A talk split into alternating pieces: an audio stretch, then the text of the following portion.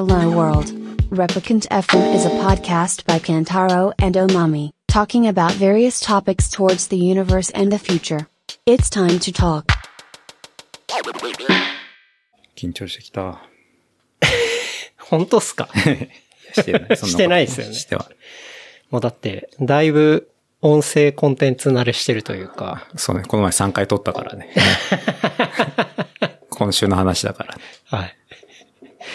3回ってだいぶですよね。3回だいぶだね。1回だから、その月曜日に丸々フルで2時、3時間近くぐらい撮って、はい。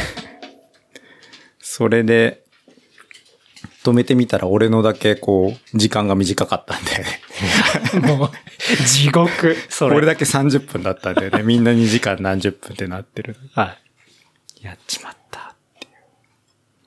それはなんか、システムトラブル？システムトラブルだね。iPhone に外付けするマイクではやってて、で、その手話のマイク使ったんだけど、その手話のアプリ使ったんだけど、あのね、機内モードにしてなかったから、はい多分その通知とかなんかが割り込んできた時にうん、止まっちゃったんだよね。そのレコーディングが。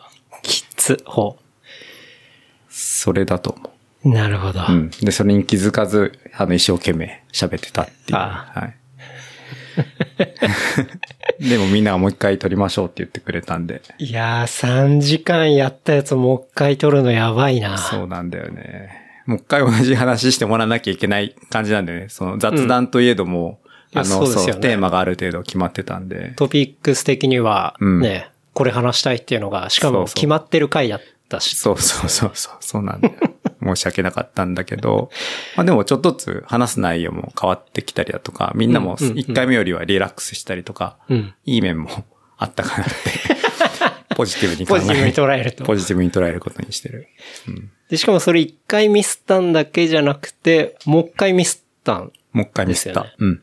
もう一回ミスったのは、10日に月曜日に撮って、2日後に撮り直して、えーっと、なんだっけな、その、機内モードにするとかそういうふうにやってたんだけど、えーっとね、40分ぐらい経ってから確認したの。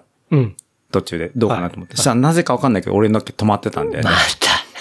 理由はわかんないんだけど。で、これでもう、このアプリはもうダメだと思って、うん。えっと、iPhone のデフォルトのボイスメモアプリでやるっていうのにちょっと切り替えて、うん。で、それで無事3回目を取り終えたはい。そうなんです。いや、なんか、あもう、周りのね、ゲストを迎えてるからっていうう、ん。ちょっとそだねの申し訳なさと。申し訳なさが半端なかったね。うん。しかもいい話してもらってたからね。はいはい。だし、リアクションもね、うん。結構、に、さすがに2回聞いた話とかでね、うん。えーとかね、そうだね。そうだね。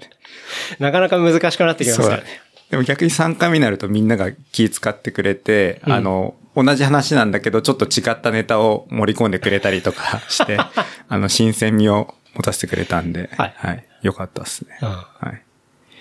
いや、もうちょっとあれですね、話し始めておりますが、ちょっと改めまして紹介させていただきますが、えー、あげおからですね、もう3回目のご登場ですね。登場ソースでうん3回目っすね。3回目です。はいただ、こうやって2人だけで話すっていうのは初めて初めて。ですね。はい。の、えー JJ さんですね。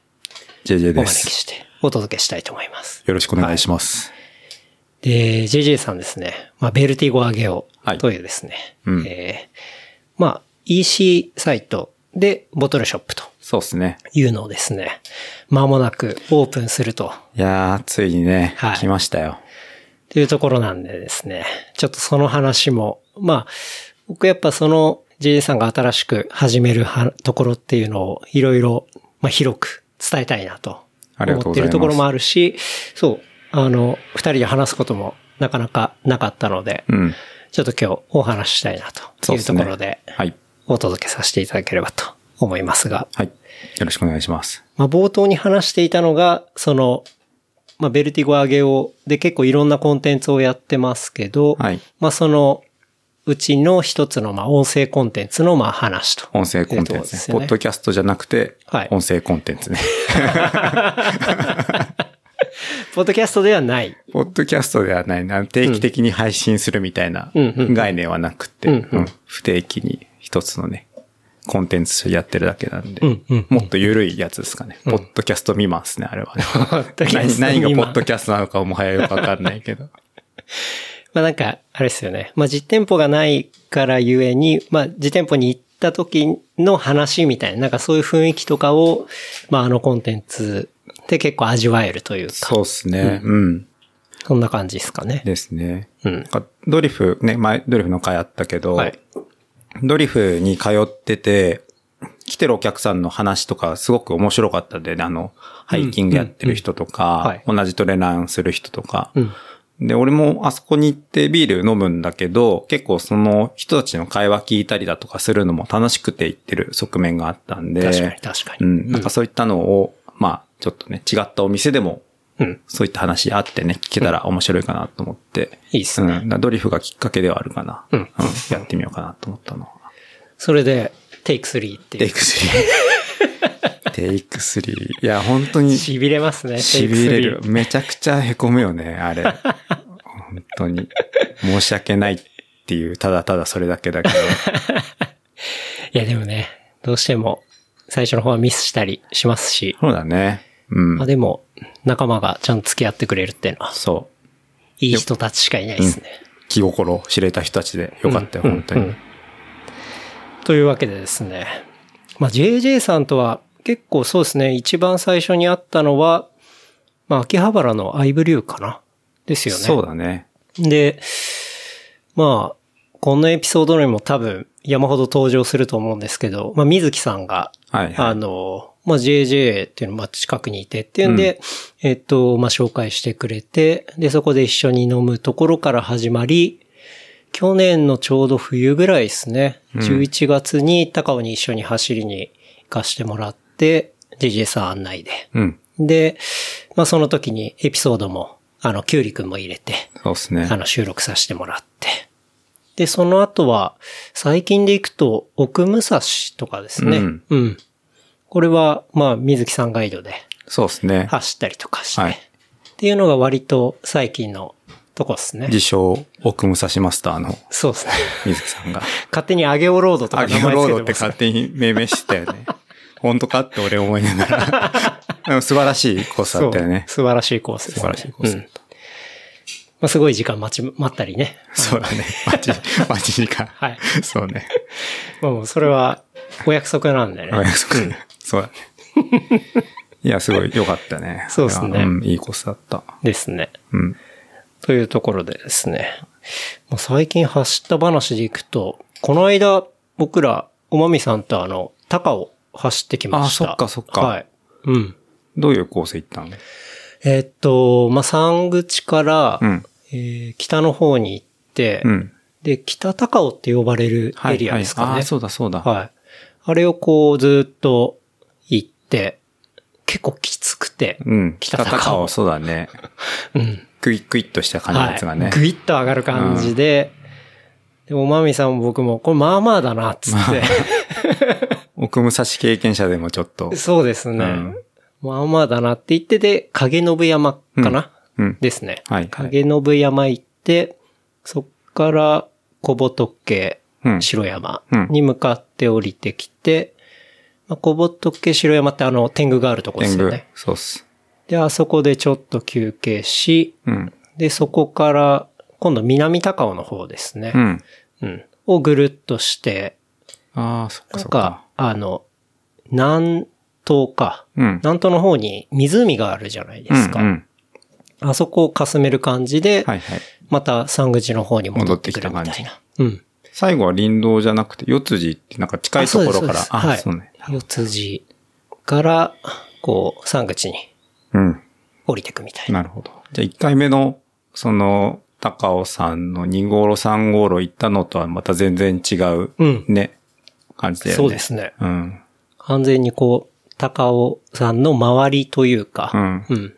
そこを回るみたいな。気候も暑かったし、結構ハードだったんじゃない？結構ハードでした俺ね、。ストラバのログ見たら結構タイムが速くって、ああれ、なんか、走った時間で、しあの、取ったタイムなのかちょっとわかんなくて、でもタイムすげえ速いなと思って、ーえ、でも、早いっすか？4時間そういう4時間半ぐらいでぐらい20キロとかだよね。ね。まあまあいいペースなのかなと思ったんだけど、そねそんなにまったりした感じじゃないよね。まったりはあんましなかったですね。ね本当に大休憩取ったのが、えっと、小仏城山か。で、ちょっと取ったぐらいで、だから、走りながら結構、おまみさんからクレームありました。まあ、クレームというか、なんて言われたあの、まあ僕一番響いたおまみさんの感想が、うん。水木さんがいたらもっと休めるのに、それは、わかるっていう気がする。のは結構本音ポロッと出てました。なるほどね。確かにね、っても僕も言いましたけど。そうだようん。それはね、確かに、あの、水木さんいたらいいペーシングしてくれたかもしれない。そうそうそう。いや、でもそうですね。結構、おまみさんも、がっつり行って、うん。ただ、なんだろう。前日雨降ったかなんかで割とスリッピーで、うん。まあちょっと転んだ時に、うん。お、大丈夫かなみたいな。ちょっと危ないシーンとかも結構あったりはしたんで、うーん。まあなかなか、そうですね。コース的にはハードだったですけど、まあ結局すごい楽しくて、うんうん回ってこれたかなっていう。で、そこでしたねから、極楽湯行もちろん。って、はい。で、ランタンに。ランタンにはい高尾ビールを飲みに、ですね。と、三原キッチンのフードも食べて、ですね。はい。完璧ですよね。フルコース。フルコースだよね。いやー、おまみさんも本当に高尾、その時初めてでうん。一緒に走ったのがあ、そっか。高尾。うんうんまあいつも大体ね、奥武蔵とか、うんまあ水木さんと走ったりとかありましたけど、俺でしたけど、まあ駅前に極楽湯があって、うん。もう移動時間0時間うんで、。0分だね。0分でうんすぐ浴びれて、で、高尾駅に移動すると、そのね、高尾ビールがうん。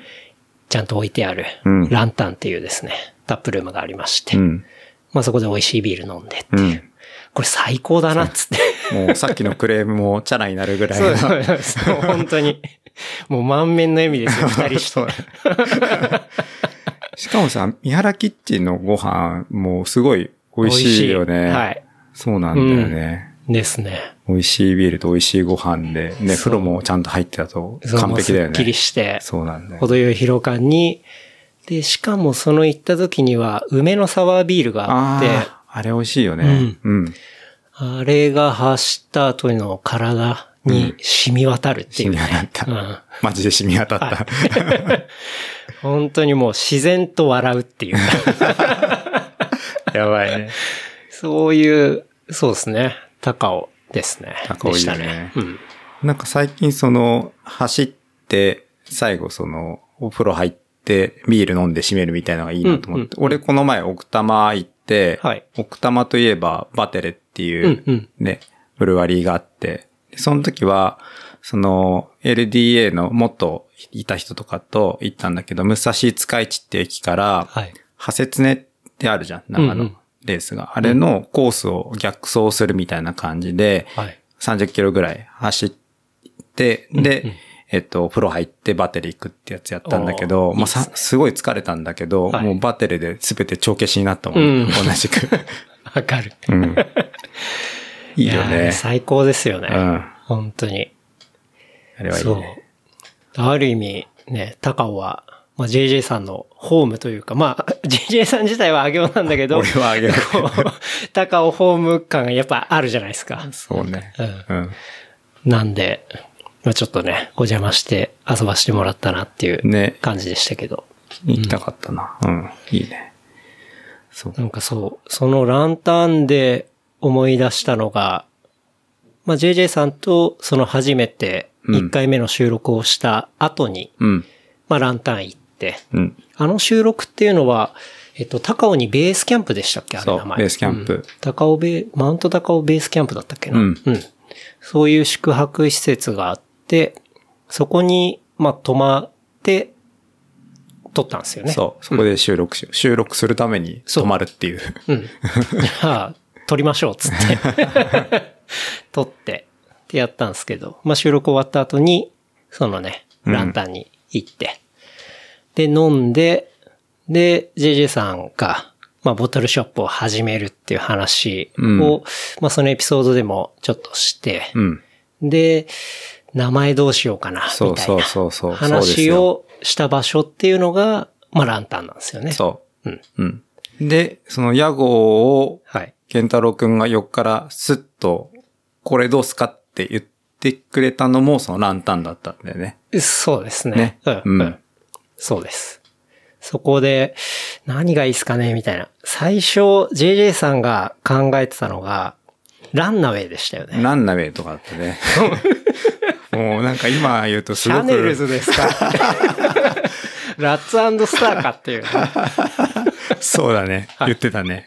マーシーじゃんっていう。話いいかもしれないね、逆にね。逆に？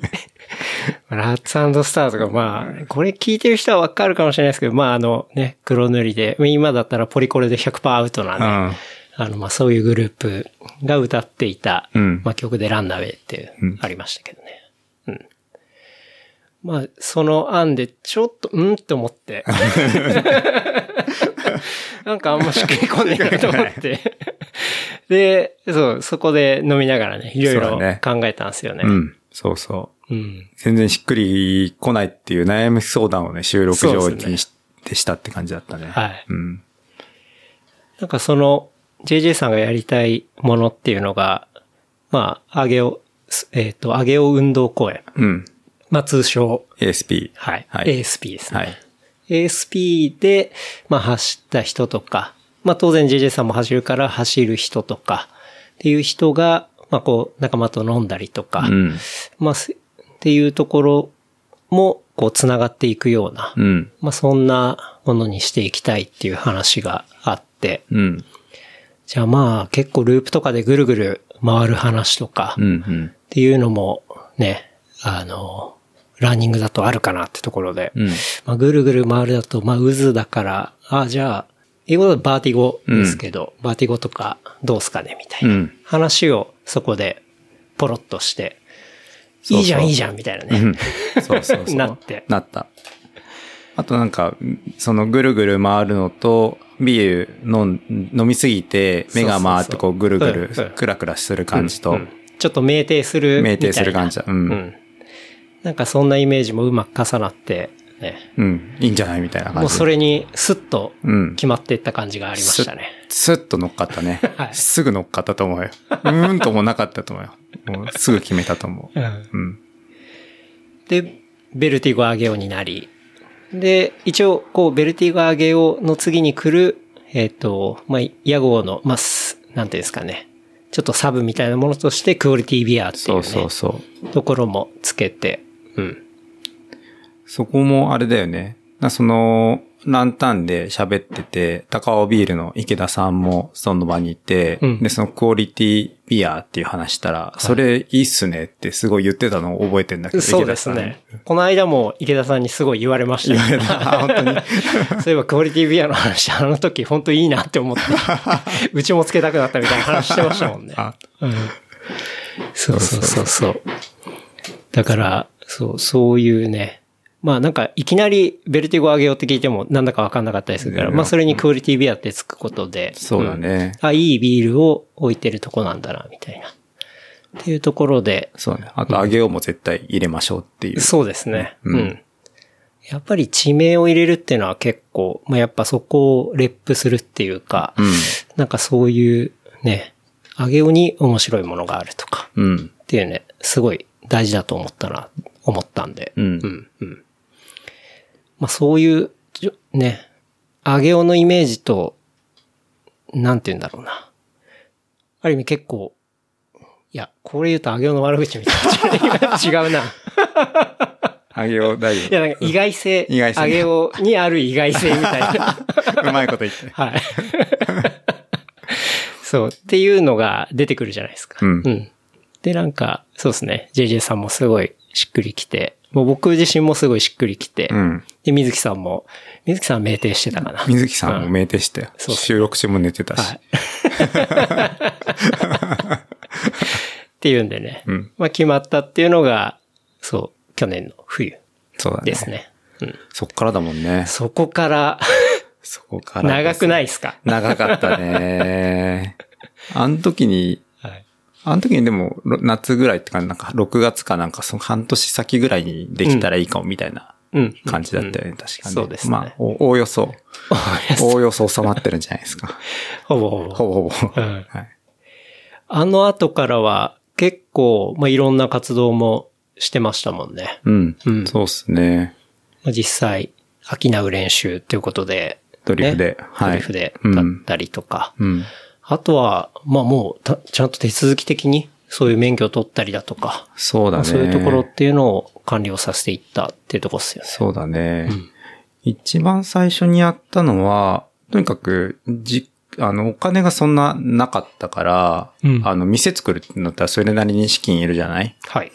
だから、融資受けないと店作れないって思ったから、うん。あの、政策金融高校のはい融資相談を受けるっていうのを結構最初の方にやったんだよね、まず。その、うんこんな感じのプランでって言ったら。らその相談のおばちゃんに、いや、本当にできんのとか、いけるのとか、何人来るのとかって超現実的なことをいろいろ言われ、はい。まあ、当然なんだけど、うんお金貸すから。はい。まあね。もうなかなかハードル高えな、みたいな感じになった、なって、でちょっとまあいろいろ作戦練り直さなきゃいけないかなっていうような感じはあったんだよね。それが結構最初だったかな。うんで、その後に、えっと、免許の申請をしなきゃいけないんだけど、俺の中でそのお金の問題が解決できないと、うん。えっと、免許申請しても意味ないなと思ってたんで、ちょっとそれは後回しになったんだよね。はいはいはでも、場所を借りないで、い。うん。えっと、なんかやる方法ってないかなと思って、うん。そのたまにこう、ポップアップ、あげおでポップアップでボトルショップやれみたいなのとはいはいか。まあそんなんでもできるんだったらいいなって思い始めて、とりあえずじゃあ免許申請しようみたいな感じに思ってやったのかな。うんうんでもそれの最中にちょうどコロナがあって、うん。で、免許申請した後に研修受けなきゃいけないんだけど、その研修がね、コロナでことごとく中止になっちゃったんだよね。そうかそう、2月ぐらいにそれ申し込もうと思ったんだけど、3月にその研修のやつがあって、それが中止、4月のも中止、はい。で、再開未定みたいな感じになっちゃって。はいはいはいだその研修を受けないと もらえないものだから。そうそうそう。っていうことですよね。うん。そう、それは必須なんだよねい。きなりリモートでとか、やっぱそういうの難しいですしね。うん、なかった、うんそれでちょっとずるずるいっちゃったっていうのはあるんだよね。うんうんうん2、3ヶ月ぐらい。うん。確かに。まあ本来であれば、まあ3月ぐらいに、まあサクッと取れて。そうだね。同じ状況にはうん、なったかもしれないね。うんうんうんまあでもある意味その期間っていうのは結構準備期間というか、うんまあしっかり計画を練る期間に当てられたみたいな側面もあるんじゃないですかあね。る。めっちゃある。うん、ねそうだね。よかったね。結果的にラッキーだったのかもしれない。まあ、それも、あれですよね。JJ さんは、当然メインの、まあ仕事もあったりするしっていうところで、まあより、その、ベルティゴアゲオについてはじっくり、うんこうできるというか。そうっすね。うん。で、まあ、一応今は、じゃあその研修っていうのが、まあちゃんと復活して、そう。6月に起きたのかな。うん、うん。うん。まあ無事、無事通りと。うん。そうそうそう。で、7月の頭に免許の許可がうん税務署から届いて、うん。まあ晴れても売れることに、状態にはなってるんだけど、はいはいうん。あとはまあそのストアオープンに向けてね、いろいろ準備しなきゃいけないものとかね、うん冷蔵庫買ったりとか、はい。うん。いろいろあるんで。冷蔵庫もね。冷蔵庫も買って、買った。買った買った。もう、すごいでかい顔してはい、鎮座してる家の中に、奥さんから、マジっすかみたいな感じだったけど。はい。うん。まあ EC の場合は、なんていうんですかね。まあドリフにあるような冷蔵庫だと、こう、片面がガラスの、の、ショーケースショーケース型うんのやつですけど、まあ JJ さんの場合は別にそういう形じゃなくていいわけですもんね。そうだね。うちの場合は、今回用意したのは、えっと、冷蔵ストッカーっていうやつで、四角いでかい箱で、上から、上がパコって開いて、うんうで、そこにこう入れるっていうのが、まあ若干取り出しづらさはあるんだけど、はい値段がめっちゃ安くって、うんうん260リットルぐらい入るやつで、3万5千円ぐらいだったから、新品で。安い。あの、ショーケースには使うと20何万とか、はいはいはいはい20万近くするから、ううんん。やっぱね。確かに。安い方がいいなと。うん、うん、うん。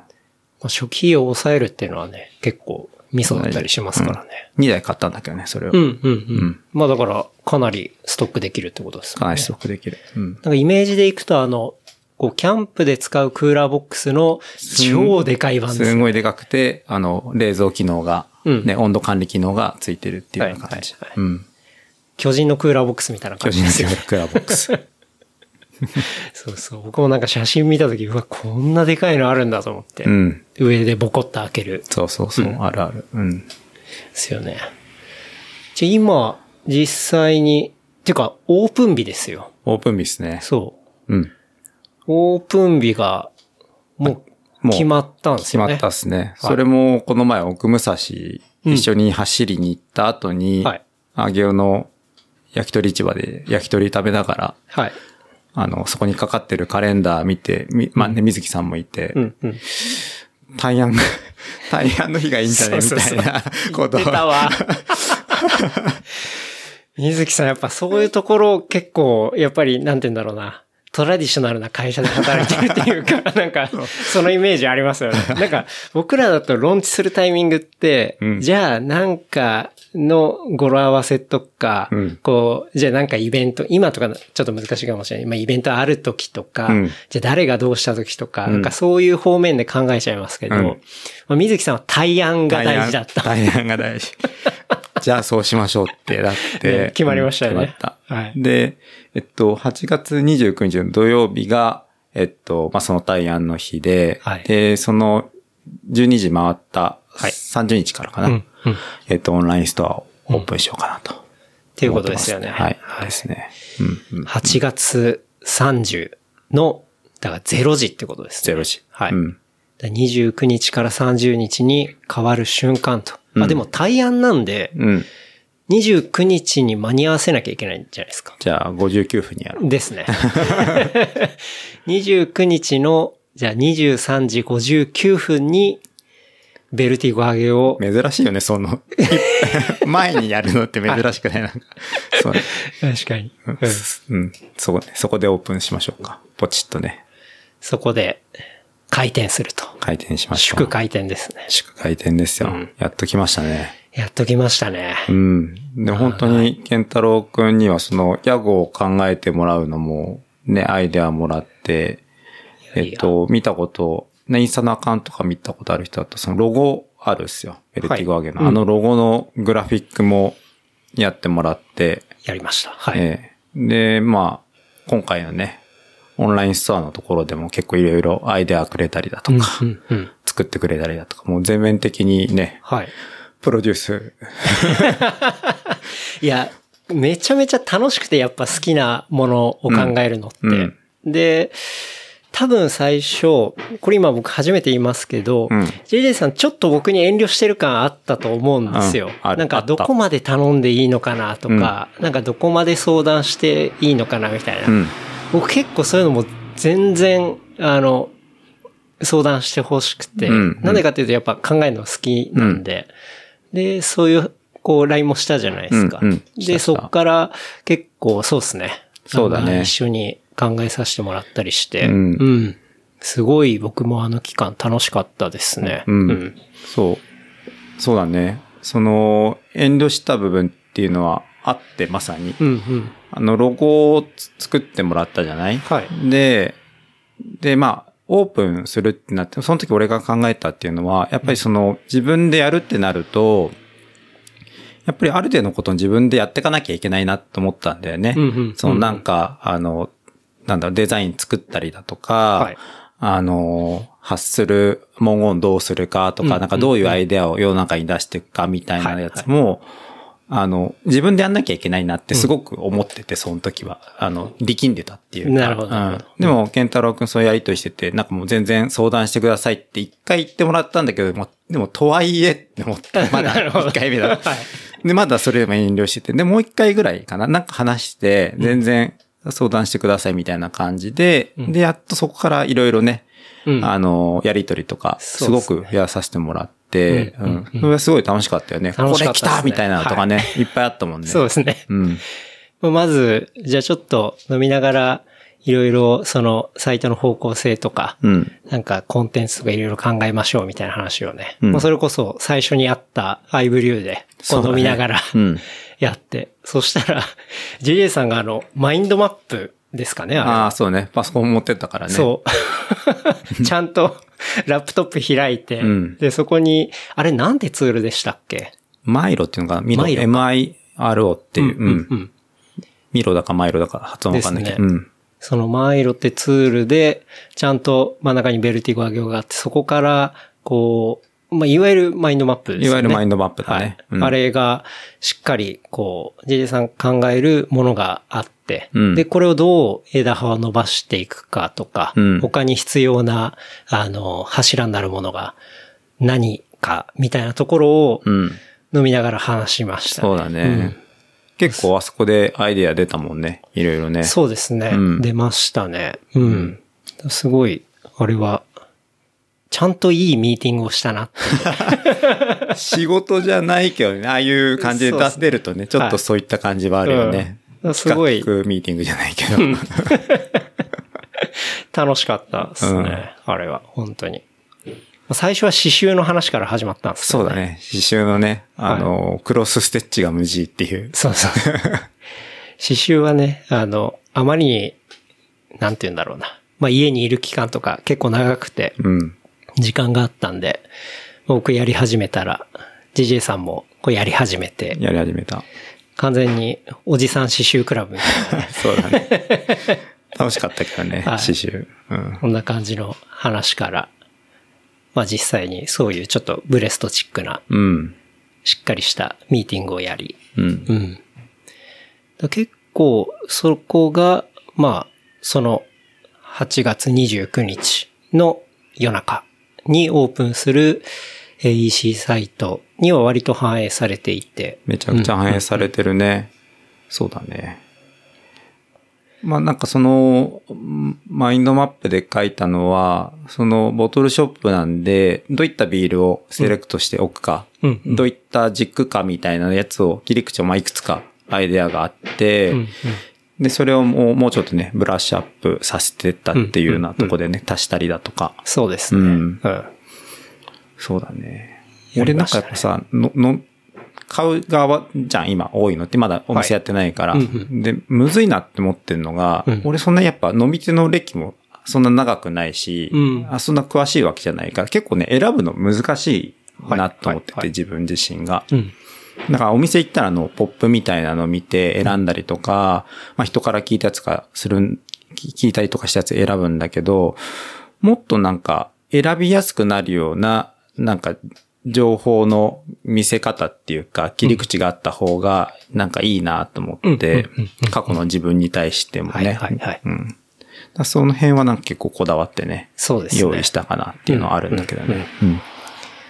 結構面白いアイデアとしては、そうですね。そういう見せ方の部分、まあ、カテゴライズの仕方だったりだとか、うん。っていうのも、こう、初めて飲む人もすんなり入っていけるような。そうだね。形になっていたりとか、あとは結構面白いの出たなっていうのが、やっぱゲストセレクションっていうか、うん。こう、なんていうのかな。JJ さんが選ぶんじゃなくて、ちょっと外部のゲストに選んでもらう、そういうビールの、うんまあ、セレクションがあるようなコーナーがあったりとか。そうだね。うんなんかそういうのとかね。うん。なんかみんなでね、選ぶといいなってやって、うんなんかそれもね、あのね、このこの話もあれなんだけど、その健太郎くんと、えっと、に協力してもらうみたいな、はいはい。あの、あったじゃない、うんそれが、あの、再開、再開したっていうか、あの、ドライブがかかったみたいなのがあって、で、そん、それまでは自分でこうやんなきゃって思ってた。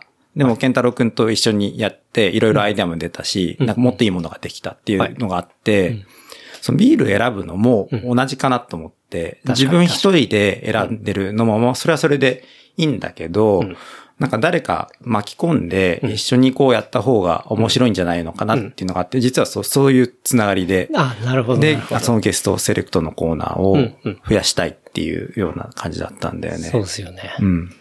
それが、例えば僕が選ぶんであれば、まあ、こういうセレクションになるし、ひょっとしたらね、100マイルフィニッシャーの人が選ぶ、こう走り終えた後に、これ飲みたい100マイル走った後に飲むのをイメージして選ぶものとか、うん。っていうのがあったりすると、なんかその人のことが、まあ、好きというか、うんまあ信頼してるような人もお客さんになり得るだろうし、うん全然別ジャンルの人が選ぶものうんで、全然別角度から選ぶと思うんで、うん。なんかそういうこう変化があるみたいな、そうだね。っていうのが、そう、すごいそのゲストセレクションの考え方としては面白いなっていうのがあって、うん結構盛り上がりましたもんね。盛り上がった。うんうん。いいよね。だ水木さんにもね、選んでもらったりして。あ行セレクション。あげよセレクション。そうですね。そうだね。いいね。一体何を選ぶのかっていう感じはありますけどね。そうだねう。ん。ニーディープのやつがいいかな。膝つながれて。つながり。あと結構メタルっぽいジャケットのやつとかね。あ、そうだね。ミはいキさん買ってるもんね。そう、うんそうなんだよね。そのゲストセレクトのやつで、なんかむず、むずいかもって話したやつが、はいその、ゲストの人がうん、これやりたいって言ったやつが、うん。扱い、今現時点で仕入れられるかどうか問題っていうのがあるんだよね。うんうん。なんか結構レアなビールだったりとかすると、はいもう数限り、数に限りがあってうん、売り切れちゃってて、あの時飲んだあれうまかったからもう一回自分がセレクトしたいってなった時に、あの、店に入れられないっていう 問題が。いや、本当そうなんですよ。なんか、マジで美味しい、例えばアンタップトとかで、うんもう4.2とか、うんまあ4.3とか、まあそこら辺超えるようなビールって、結構一期一会だったりしますもんね。そうなんだよねうんあっという間になくなっちゃうし、インポーターさんの在庫もうないみたいな、うん。余裕であるんだよね、うんそれが。ありますもんね。うん。らその問題をどうクリアするかっていうところはありますよね。うん。うんそうそうそう。だ多分、なんか、これも話してましたけど、まあそういうゲストをセレクションするときに、飲んでみたいな的な、うん。うん。まあそういうセレクションになってくるのかなとか。そうだね。それもあるかもしれないね。うん。まあ結構定番でね、量置いてあるものであれば、うん。そういうものは入るかもしれないですけど。うん。うんそうだね。そうっすよね。まあでも面白いよね。面白いと思いますね。うん。そうそうそう。それはね、やっていきたいな。ですよね。うん。まあそういうものもあったりとか、あとは、あれですね、もういろいろこう紹介していこうかなと思いますけど、あ、どんどん行きましょドクター JJ とかう。ねド。クター JJ はいね。。これが 結構なかなか面白いキラーコンテンツになるんじゃないかなっていうね、うんところがありますけど。そうだね。うん。ドクター JJ はい。出たね。アイデアがね。それアイブリューで出たやつね。出たやつですね。そうだはい。ね。あれだよね、その、い、まあお、お医者さんが、なんていうの、その、カルテっていうかね、その、来た人の、うん。まあ、その、なんだろうな、診療してどこが、あの、調子悪いとかいいとかっていうのをカルテに残して、で、うん。また次の治療に活かしてとかっていうのあるんだけど、えっと、まあ、ビールもそんな感じで、えっと、まあ、ベルティゴアギョとか、まあ、どっかで買ったビールを飲んで、これが良かったとか、これあんまり好きじゃなかったみたいなものを、えっと、僕が、まあ、その、お医者さんじゃないんだけど、やぶ医者かもしれないんだけど、まあ、その、一応もらって、ブラックジャックってブラクジャック的な感じでもらって、で、それに対して、あの、こういったのどうすかとかっていう、まあ話をしながらねうん、こう一緒にこう、なんか選んでいくみたいな感じかな。そうですね。うん。やっぱり、うんそうですね。結構リアルなお店とか行くと、もうよく来るお客さんだったりすると、あ、もうどういうのが好きだよねとか、うん。あ、この人はこういうのが好きだからこういうのあるよみたいな、うん。レコメンデーションがあったりとか、うん。っていうところって、やっぱり何回も買うことの嬉しいポイントだったりもするじゃないですか。うん。なんかそれっていうのが、まあ、本当にかかりつけの病院というか、うん。かかりつけ医みたいな形で、あの、EC だけど、そういうことを、まあ実現できると、こう、まあ、当然リピートにもつながると思うし、うんお客さんの満足度も高いと思うしっていうところで、うん。なんかあれだよね。その時言ったのが、その、自分の意見がなんかちゃんとフィードバックして、うんうんあの、受け取ってもらえるみたいなものが欲しいって言ってたよね、うんなんかね。そうですね。うん。だかでまさにそれは本当に、僕は結構ドリフで頼んで、えーいたりするときに、まあ DM でやり取りするもの。で、まあ竹光さんはもう完全に多分頭の中に入ってるんですけど、うんうんそれがすごいなと思うんですけど、うんそう。それっていうのを、こう、まあもうちょっと、なんて言うんだろう、システマチックに、うんできてたりすると、より面白いかなっていうか。そうだよね。うんうん。そうだね。なんで今回そのやるときも、その、その、お客さんからのフィードバックみたいなやつを、まあ、テキストベースなんかもらうのか、オンラインで、あの、ズームみたいなやつやって、それで実際の声としてもらうのか、なんかもらい方はなんかいくつかあるかなと思ってるんだけどうんうんうん。うん、それを、えっと、ちゃんとその、顧客情報のところにしっかりこうメモしていって、はいはい。いつでもね、参照して、うん。この時こういったやつ飲んでましたねとか、うんうんうん。こんなね、なんかわかんないけど、ライフイベントがあったとかね、そういったのをメモれるかもしれないし、うんそんな感じで蓄積していけると面白いなって、そうですよね。うん、うん思ってるけどね。だからそういうね、なんか単純に、まあそういうボトルを売る、まあ缶を売るっていうところより、まあそれもあるんですけど、ちょっと別の角度でね、うん。いろいろ、うん。こう、コンテンツがあるとうん。いうところが、ね、ベルティゴを上げようってこと。そうっすね。うん。すごい楽しみですよ。楽しみですね。うん。ちょっとね、その、オンラインストアではあるんだけども、なんかこう、人と人とのやりとりがね、ななんか出るようなうんうん感じにはしていきたいなっていうような思うんだけどね。うん。確かに確かにうん。そのために、まあ、ドクター JJ とかね、はい。そのゲストセレクションのコーナーとか、そういったのが、まあ、用意されているとうん。いう感じですかいうね。とこですよね。はいうん。いや、すごい楽しみですね。うん。そうだね。楽しみ楽しみ。もう結構、なんて言うんだろう、仕入れとか、もしてるよ。してるしてる。すごい大変です。あの、ドリフで、あの、飽きなう、飽きなう練習ってやつで、はいはいうんと、何、何種類か選んでっていうのはやらせてもらってたんだけど、い何回か。う、うん。あのね、その時に、まあ、なんとなくその選ぶ感じはこうかなっていうのは体感できたんだけど、その、店まるっと一個ごとビール選ぶってなんか全然次元が違くて、うん。うん。その全体のバランスとか、あとまあ受け入れられる本数だとか、うんあとはあのお金の問題だとか、うんうんうんまあなんかいろいろな要素があって、うん。なんかね、平時に偏りすぎてもあれだし、そうですねん、なんかその辺のね、ラインナップもバランスもあるし、そのどのインポーターさんからどうどういうやつを入れるかとか、結構ね、はいはいはいふ複数の要素があって、まあ慣れてないからまだ難しいんだけど、うん。うん。うん。結構むず大変だったんだけど、選び終わりました。おー選び終わったんですね。や選び終わった。うん。いや、確かにその、ね、無限にお金があるんであれば、わーっとね、うんじゃあ全部みたいな 話。そこからそこまで すよねで、いっちゃんやつ作れよみたいなね。マイケル・ジャクソン的な、 this、this って。 this this そうだね。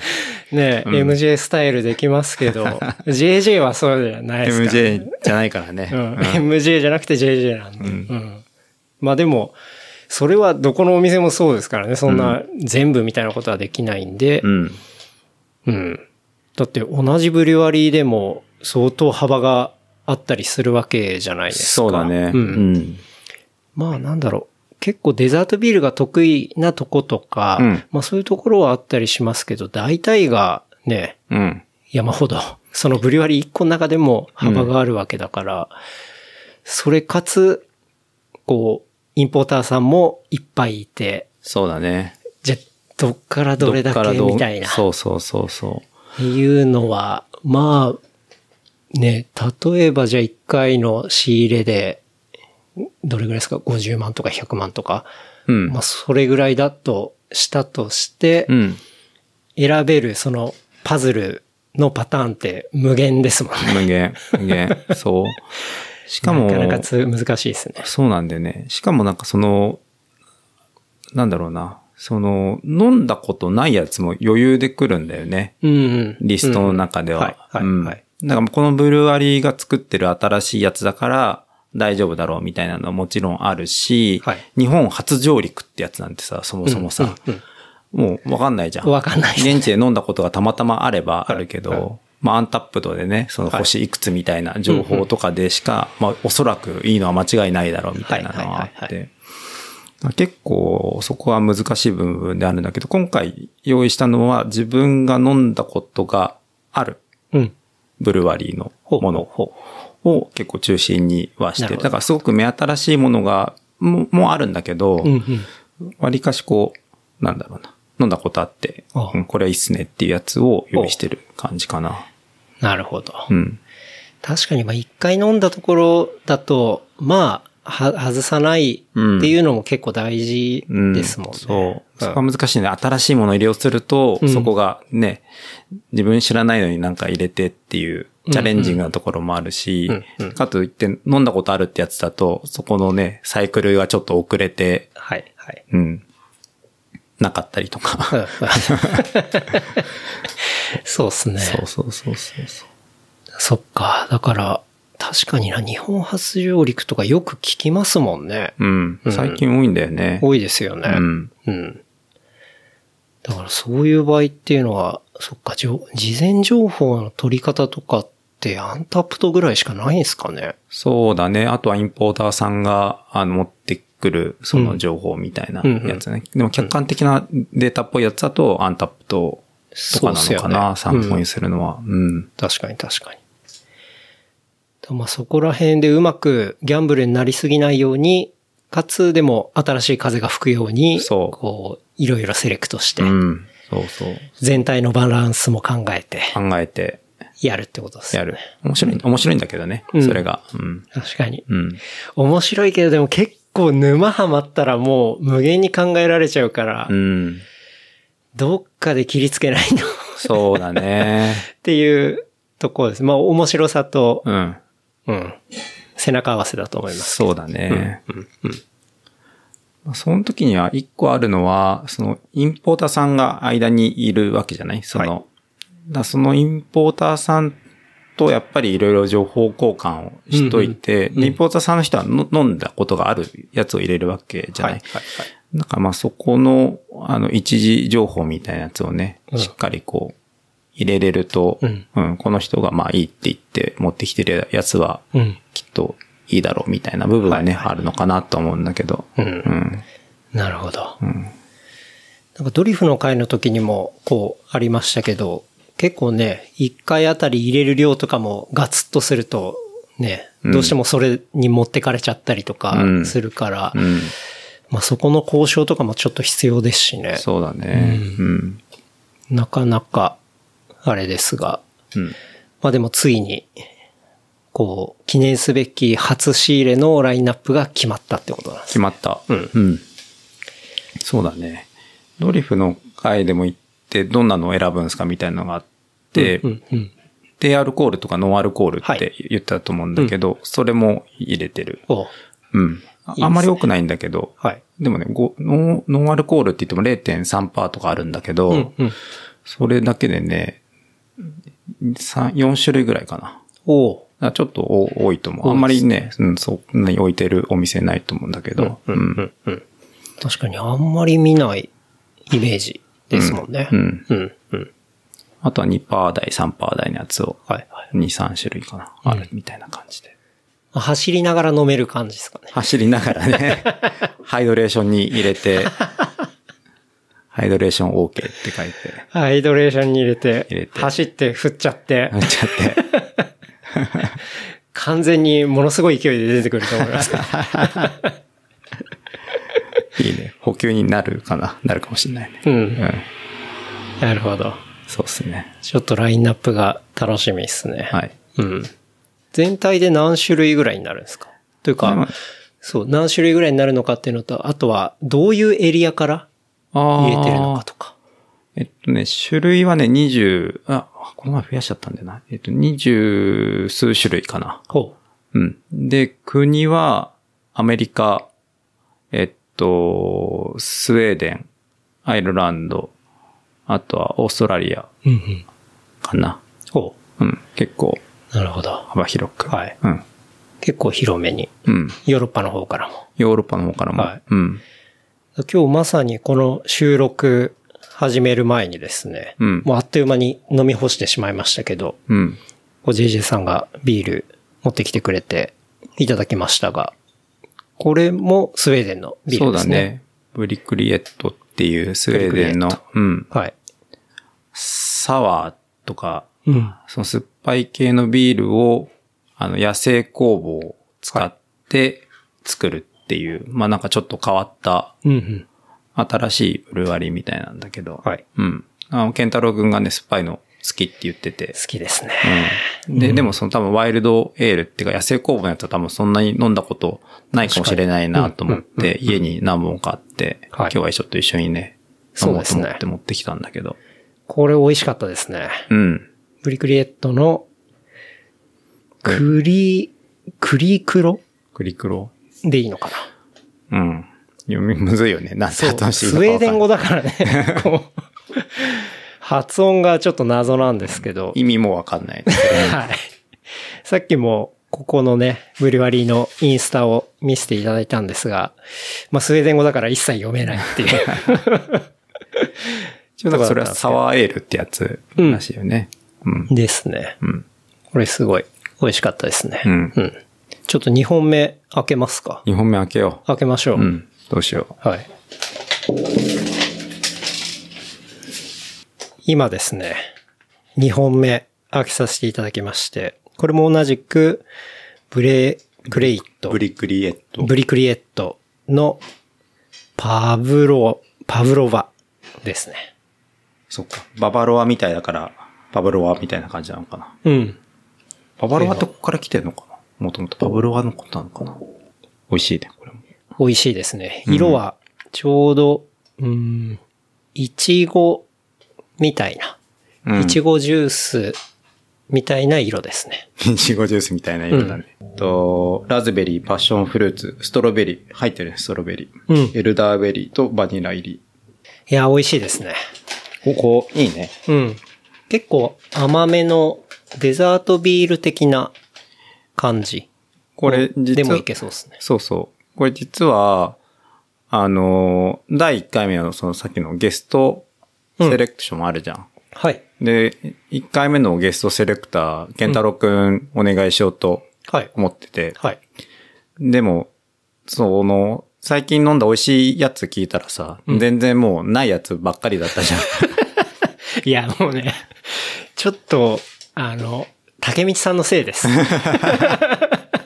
あの、美味しいの送ってきすぎるんで、いや、これものすごい嬉しいんですけど、で、あれうまかったなってやつって、もう本当に結構なレアビールっていうか、うんレアビールだね。まあもうしばらく飲めないっすみたいなうん。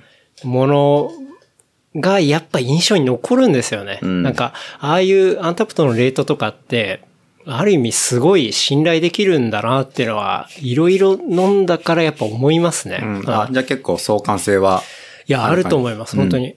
マミットも飲んでて、うわ、これやばってやつを、まあ、自分で調べると、うんうわ、すっごいレートついてるみたいな。ああ、んそうなんだ。まあ、竹道さんがそのレターで、これ、あの、これぐらいのレートついてるって話も時々入れてくれるんですけど、うんうん全部には当然ね、レートの話ばっかするのも、うんうんまあ野暮じゃないですか。うんなんで、入ってなかったりするんですけど、うんそれで見た時に、だよねっていう、こう。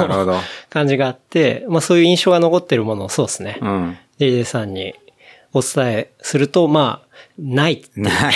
そう。ないのよ。やっぱ一期一会なんですよね。そう。で、今日はこれ持ってきたのは、はい。あのーそのサワー系が好きだっていうところもあって、で、これどうみたいな感じで。飲んでもらって、実際やっぱ飲んでみて、はい。これめっちゃいいじゃんってなったら、うんうんうんうん。あの、それゲストセレクトのやつにしてもいいよ。でも飲まずにうん、やっぱり、っていうのそですね飲が、まずに選ぶ、選ぶのは結構勇気いりますからね。そうでしょ、ん。そう。だからまあせめて、あの、まあちょっとね、若干俺がこう選んで持ってきてる部分はあ,るものの、飲んで違かったら違うでもいいし、うん。いいんだったら結構いいよね。じゃあこれちょっとゲストセレクトにはい。しようかみたいなのもいいかなと思って。確かに。なるほど。で、これなら、あの、もしよかったらね、入れることもできるしっていう意味で。あ、本当ですか、うん。いや、これ、今飲ませてもらった2本、すごい美味しいですよ。本当？はい。結構、つぼった？うん。あの、まあ、どっちも酸味があって、なんて言うんだろうな、きつすぎない酸味で。うん。うん尖りすぎてないよね。ない。うん。ので、なんかすごい飲みやすいし、うん。でも結構そのフルーツ感とかっていうのもすごい好きなんで、うんまさに最初のゲストセレクションで、特に、まあ、出るタイミングって多分まだ暑いじゃないですか。うん。うん。シーズン的にも合うと思うし、うんすごいいいなと思いますけどね。いいはい。うん。じゃあちょっと詰めていきましょはい。確かに一回飲んだやつだと、すごい、ね、うんいいですよね。う。うん。うんうんそうそう。でしかも、こう、液の色も、さっきのやつも割と赤め。そうだね。もうちょっとクリアな感じで。うんこれはもうちょっとヘイジっていうか、濁った感じだけど。うんうんうん。そういうものなんで、なかなか、そうですね、いつもは缶だったりするんで、これはまあ、二つとも瓶ですけど、瓶。うん。うん。瓶、あれなんだよね。あの、場所取るんだよね。あの、缶みたいに重ねらんないしさ。確かに。うん、ちょっと扱いも難しいんだけど、でも瓶で来て美味しいやつがあるとね、うん。まあそれはそれで飲みたいし、そうですねついついこうオーダーするときは避けがちなんだけど、瓶、瓶かみたいな感じで、うん。うんまあ、重さもあるし、重さもあるしね。そうですよね。うん。あと、届けるときに、こう、実店舗であれば、まあ、そのまま提供でき、まあ、持って帰ってもらえばいいですけど、うん。まあ、送るっていうところになってくると、結構瓶って、ね、気を使いますもんね。いつか、ううんん。うん。結構いろんな、あの、オンラインで売ってる、ボトルショップとか、ブルワリーの、あの、パッケージを買って、はいどんな梱包で届くかって結構チェックしてて、うんうん。で、瓶だけの時でも、その段ボールだけでもちゃんと届くとか、うんうんなんかそのうんうん、すごい過剰梱包してるところもあったりとかするんだけど、はいはいはい。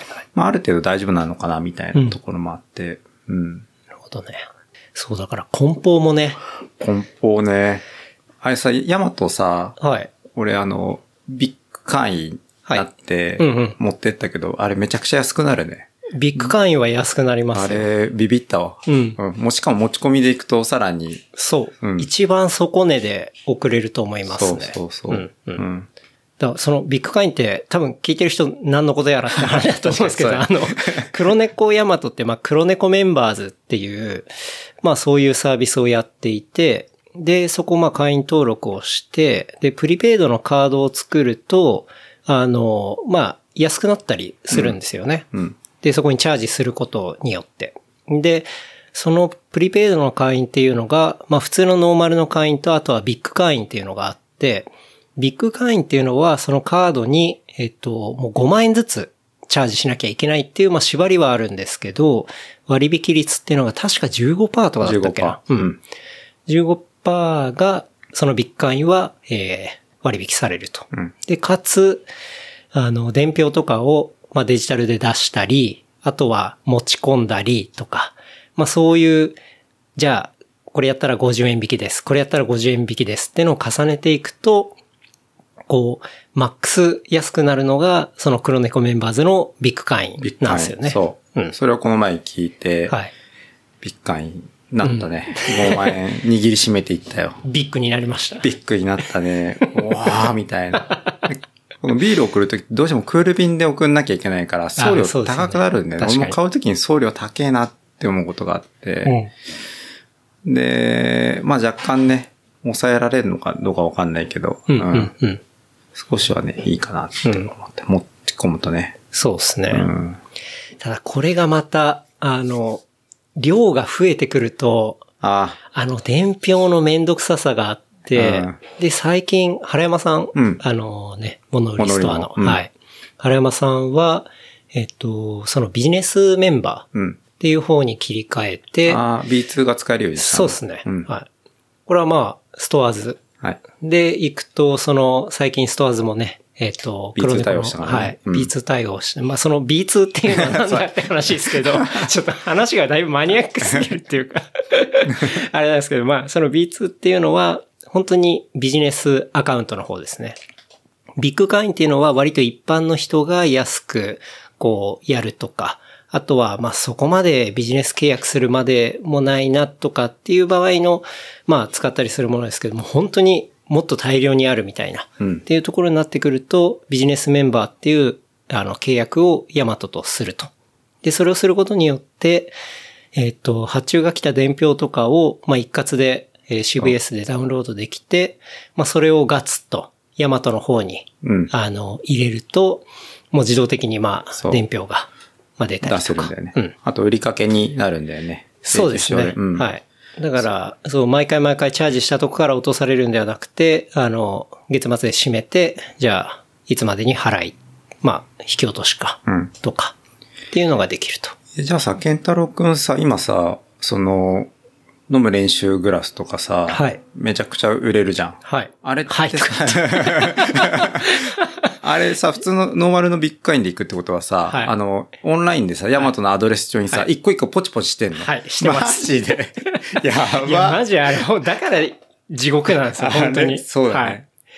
だから、僕があの、まあ、もう一回再販したいなって思いますけど、今、精神的なハードルになってるのはそれですね。ヤマト はい。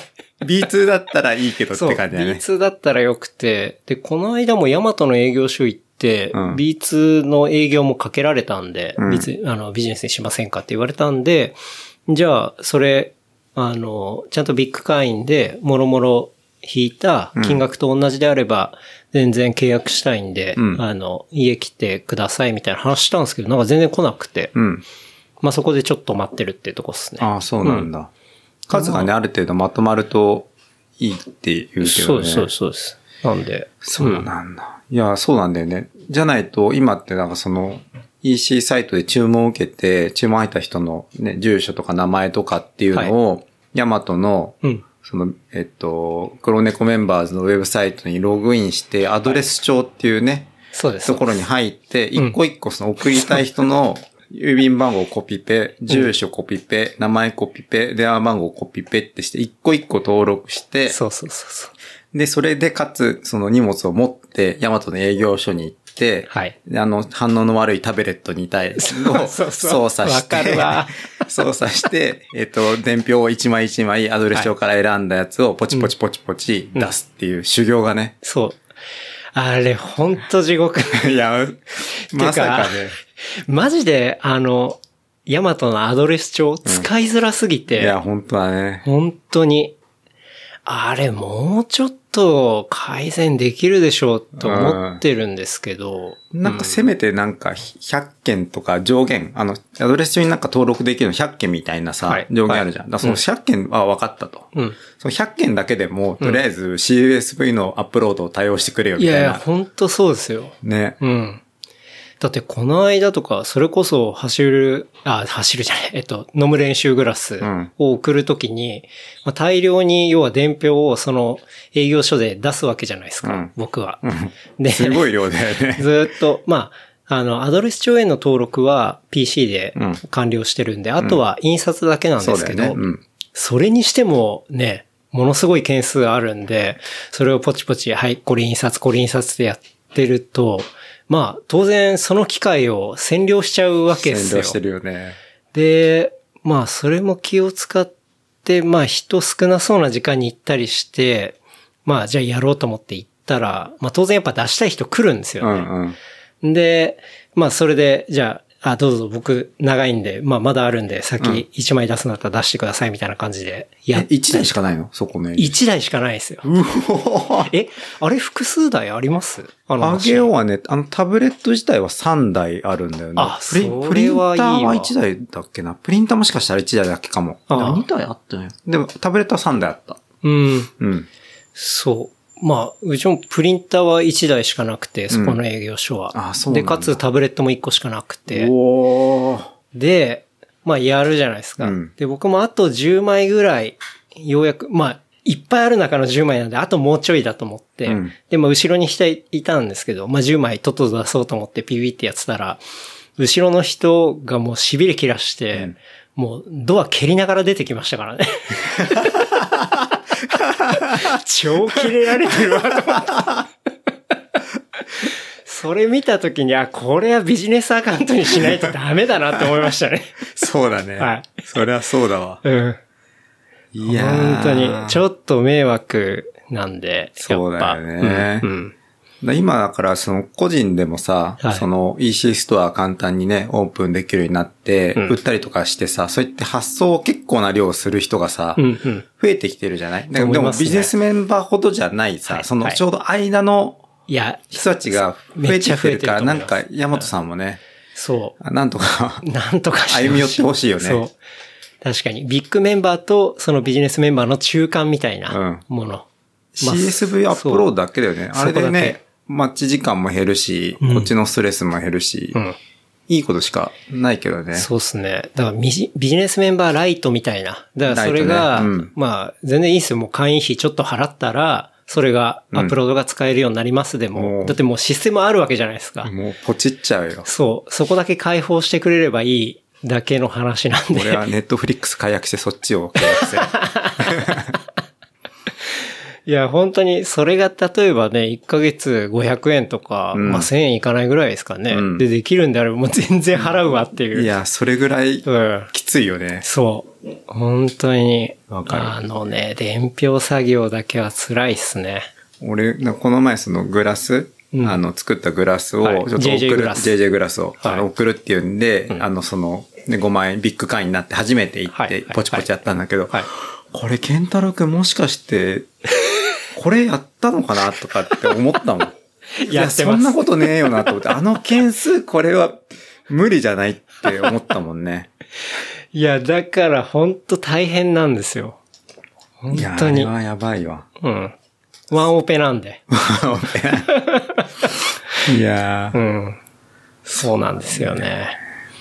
確かに。そう。だから、まあ最初の方とかやって、だいぶこう発想のリズムもつかめてきたりすると、うん。うん。多分そこで発想の、なんていうんですかね、送料の交渉とかうん。もできると思いますし、うんうんまあ、早々にビジネスメンバーとかに、ね、した方がいいんじゃないかなとか思いますけどね。ねうん。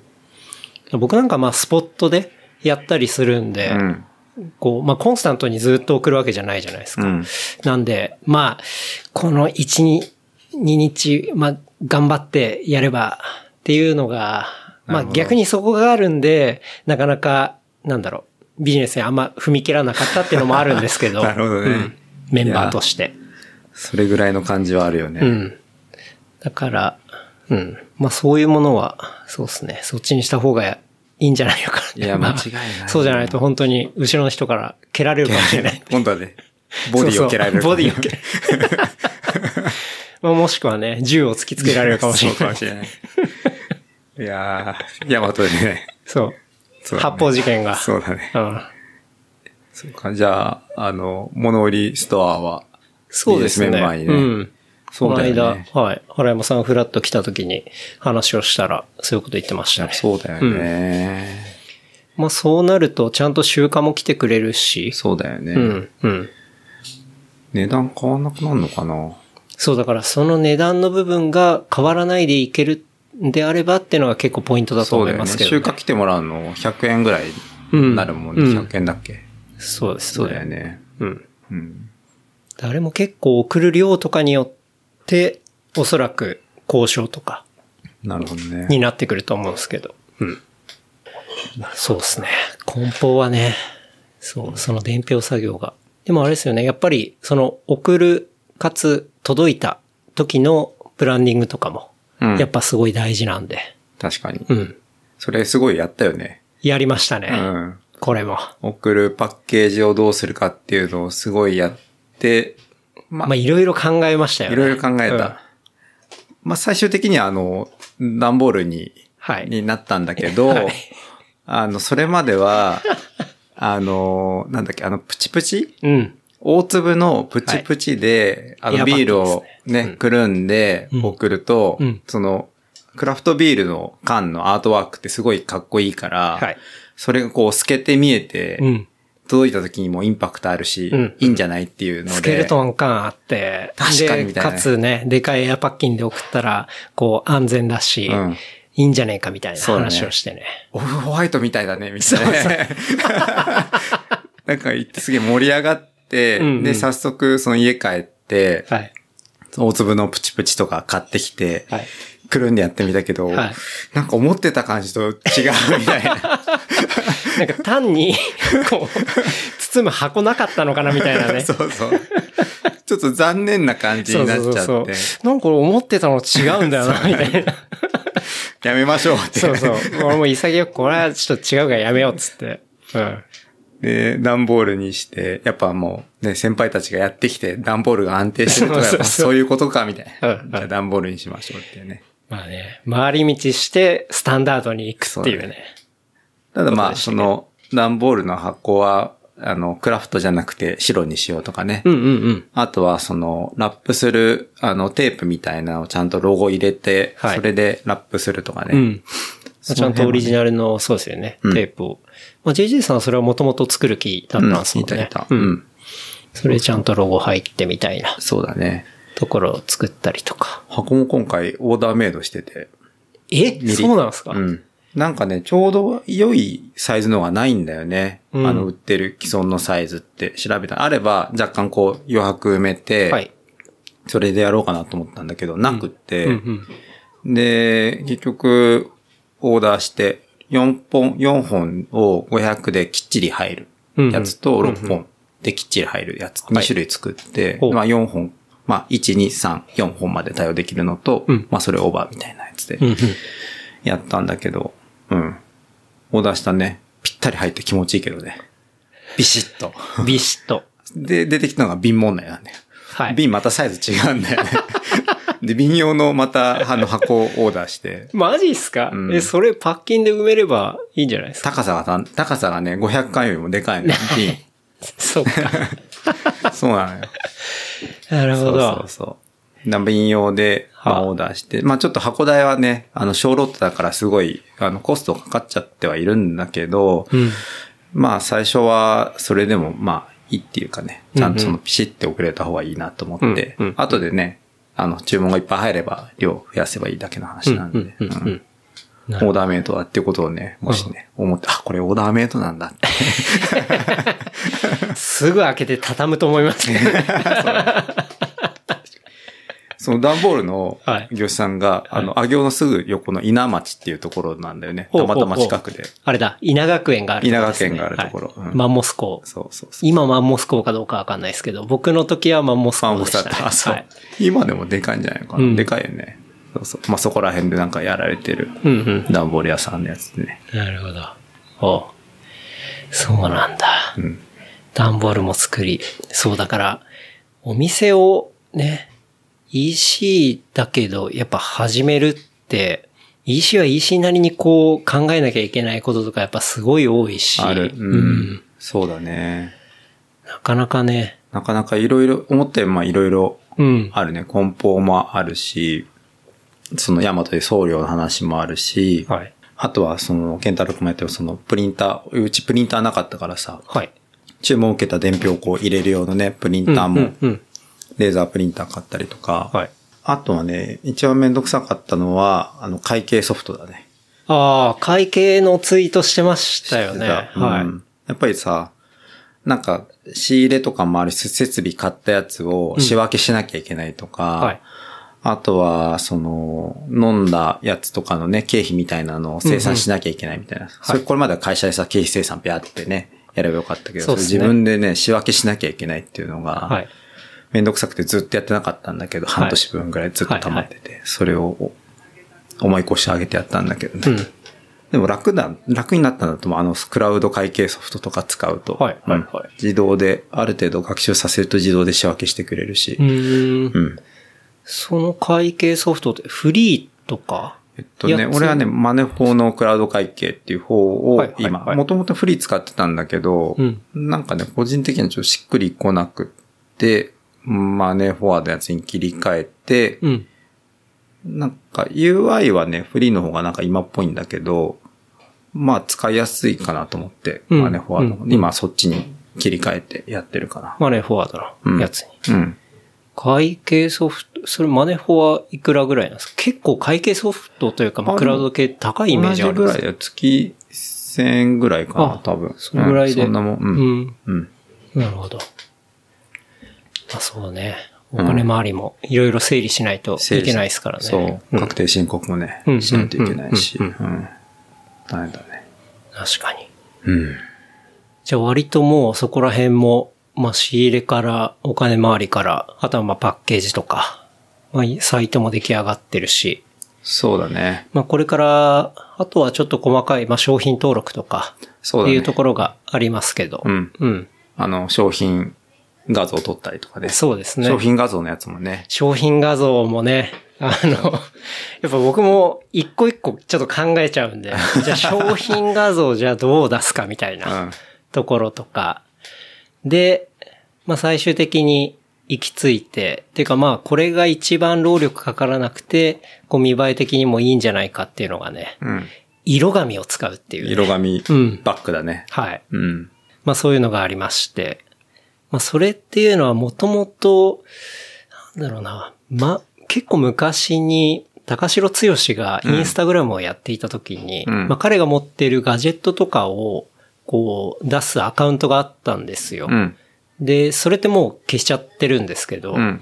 そう、それを、こう、写真を撮っている背景っていうのが、毎回カラフルで、うん。で、しかも、ちょっとスタジオで撮ったみたいな、こう、写真になっていて、で、それに対してどうやって撮ってるんですかって質問を、まあ、した、こう、ファンがいて、うん。で、その回答っていうのが、まあ、彼本当にいろんなホテルを転々としてって、うんまあ、スタジオいちいち借りたりとかってできないですよ。うんで、じゃあどうやってるかっていうと、本当にホテルの部屋で、自然光で、えーもうハンズとかで買った色紙を後ろにこう敷いて、うんで、それで撮ってるだけですみたいな回答があって、うん。あ、それでこのクオリティ出るんだと思って、で、結構、へえって思った記憶があって、うん。うん。これだろうと思って。うん。それそがう LINE で送られてきたね。はい。これじゃないですか。そうそう。これいいんじゃないですか、つって。で、色紙だったら1枚ね、大した金額しないし、うん。あと、やっぱりクラフトビールってそのジャケの面白さっていうか、ジャケのかっこよさ、美しさってものも、うんやっぱりね、あの、この間の竹光さんとの話もありましたけど、やっぱそこも一個の、まあ、クリエイティブの一つだったりするわけじゃないですか。そうだね。なんで、そこをこう、うまく商品画像として見せるためには、その色紙ってすごいフィットするなっていうのを思って、うんで、試しにやってみたんですよね。やってみた。ううんん。そしたらめちゃくちゃハマって。めちゃくちゃハマったねう。ん。はズバンときたね。い。もう LINE でテンション上がりまくりましたよね。そう。上がったね。例えば、その缶が、えー、まあ緑っぽいものであれば、その、こう、まあ反対色を使うなり、うんあとはそこにちょっと差し色で入ってる色を背景に、こう、重ねたり、っうん。ていう風にすると、もう急になんか、ぐっとね。ぐっとね。うん。見栄えが良くなるというか。あれは、あ今オンラインでビール売ってるところだとないよねみたいな感じで、すごい興奮したよね。うん。割とこうお店のさ、背景とかはいね、使って撮ってるところが多かったりとか、うんまあ一個の決まった色のバッグでね、やったりとかするけど、そのビールごとにこう背景が色が変わってみたいなやつだとね、結構カラフルで、そうですよね。うん、うんいいなと思って。なんかそういう、なんだろう。それがテイストに紐づいててもいいかもしれないし、うん当然いろんな種類がそのサイトには載ってくるわけなんで、うん。あ、こんなにいっぱいあるなっていうのがこうわかるような、視覚的にも、イメージ的にもわかるような、うん。なんか、プレゼンテーションになってるかなっていう。なったね。なったなった。ピタッときたね。そうですね。うん。っていうのもね、こう、いちいち一個一個ね。結構一個一個、ね はい相談しながらっていうかね、うん。やってったよね。やりましたね。うんうん。そう。いや、でも楽しいんですよね。そういうのね。でやっぱバチッとハマった時がすごい気持ちいいですもんね。気持ちいいあ、これだわっていう。うん。なるなる。うん。うん。おーってなるもんね。そうですね。うん。一回声出たもんな、俺。あのー なんだっけな。そのさっき言ったそのビールをセレクトするときに、まあそのカテゴリーみたいなのがあって、それをカテゴリーを表す、あの、バナーみたいなやつを。その EC サイト上で作ろうと思ってて、はい。で、あの、まあ、カテゴリーのね、ジャンルは決まってたから、うんあの、こんな感じって俺がクソダサいなんか日本語のカカラフルなやつ作ってやったら、なんかち、ちょっと考えますわって健太郎くんが言って、はい。で、ちょっとしたらこう、バッてこんな感じで送られてきてるやつが、おーってなって、うんうんうんで、それを実際その EC サイトにはめて、はい。見たら、おーみたいな。それめちゃめちゃ嬉しいですけどね。うんうん。もう、もともと、それがあったかのようにね、もともと存在してたかのような、こうしっくり。しっくり感がね、うんすごかったよね。そうですね。統一感というか。うん。まあ、そのカテゴリーバナーとかも、うん。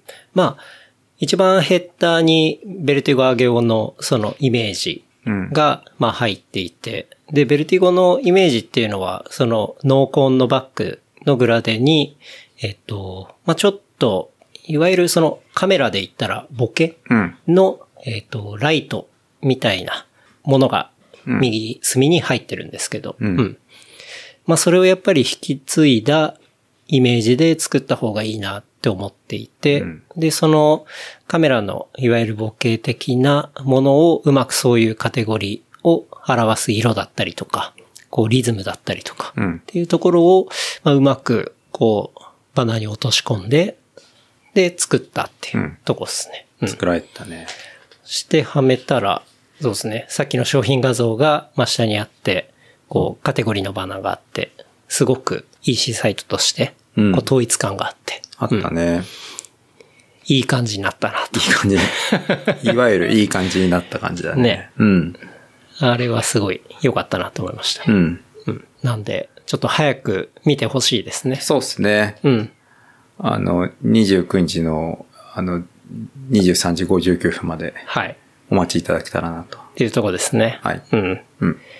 まあ実際、そうですね。これが配信されるのが、まあちょうど、えっ、と、まあ今日は、そうだ、日付言うの忘れてました。今日が、えー8月の15日、土曜日なんですが、配信されるのは8月の17日。うん。なので、えー、だいたい配信されてから2週間ぐらいですかね。うん。うん。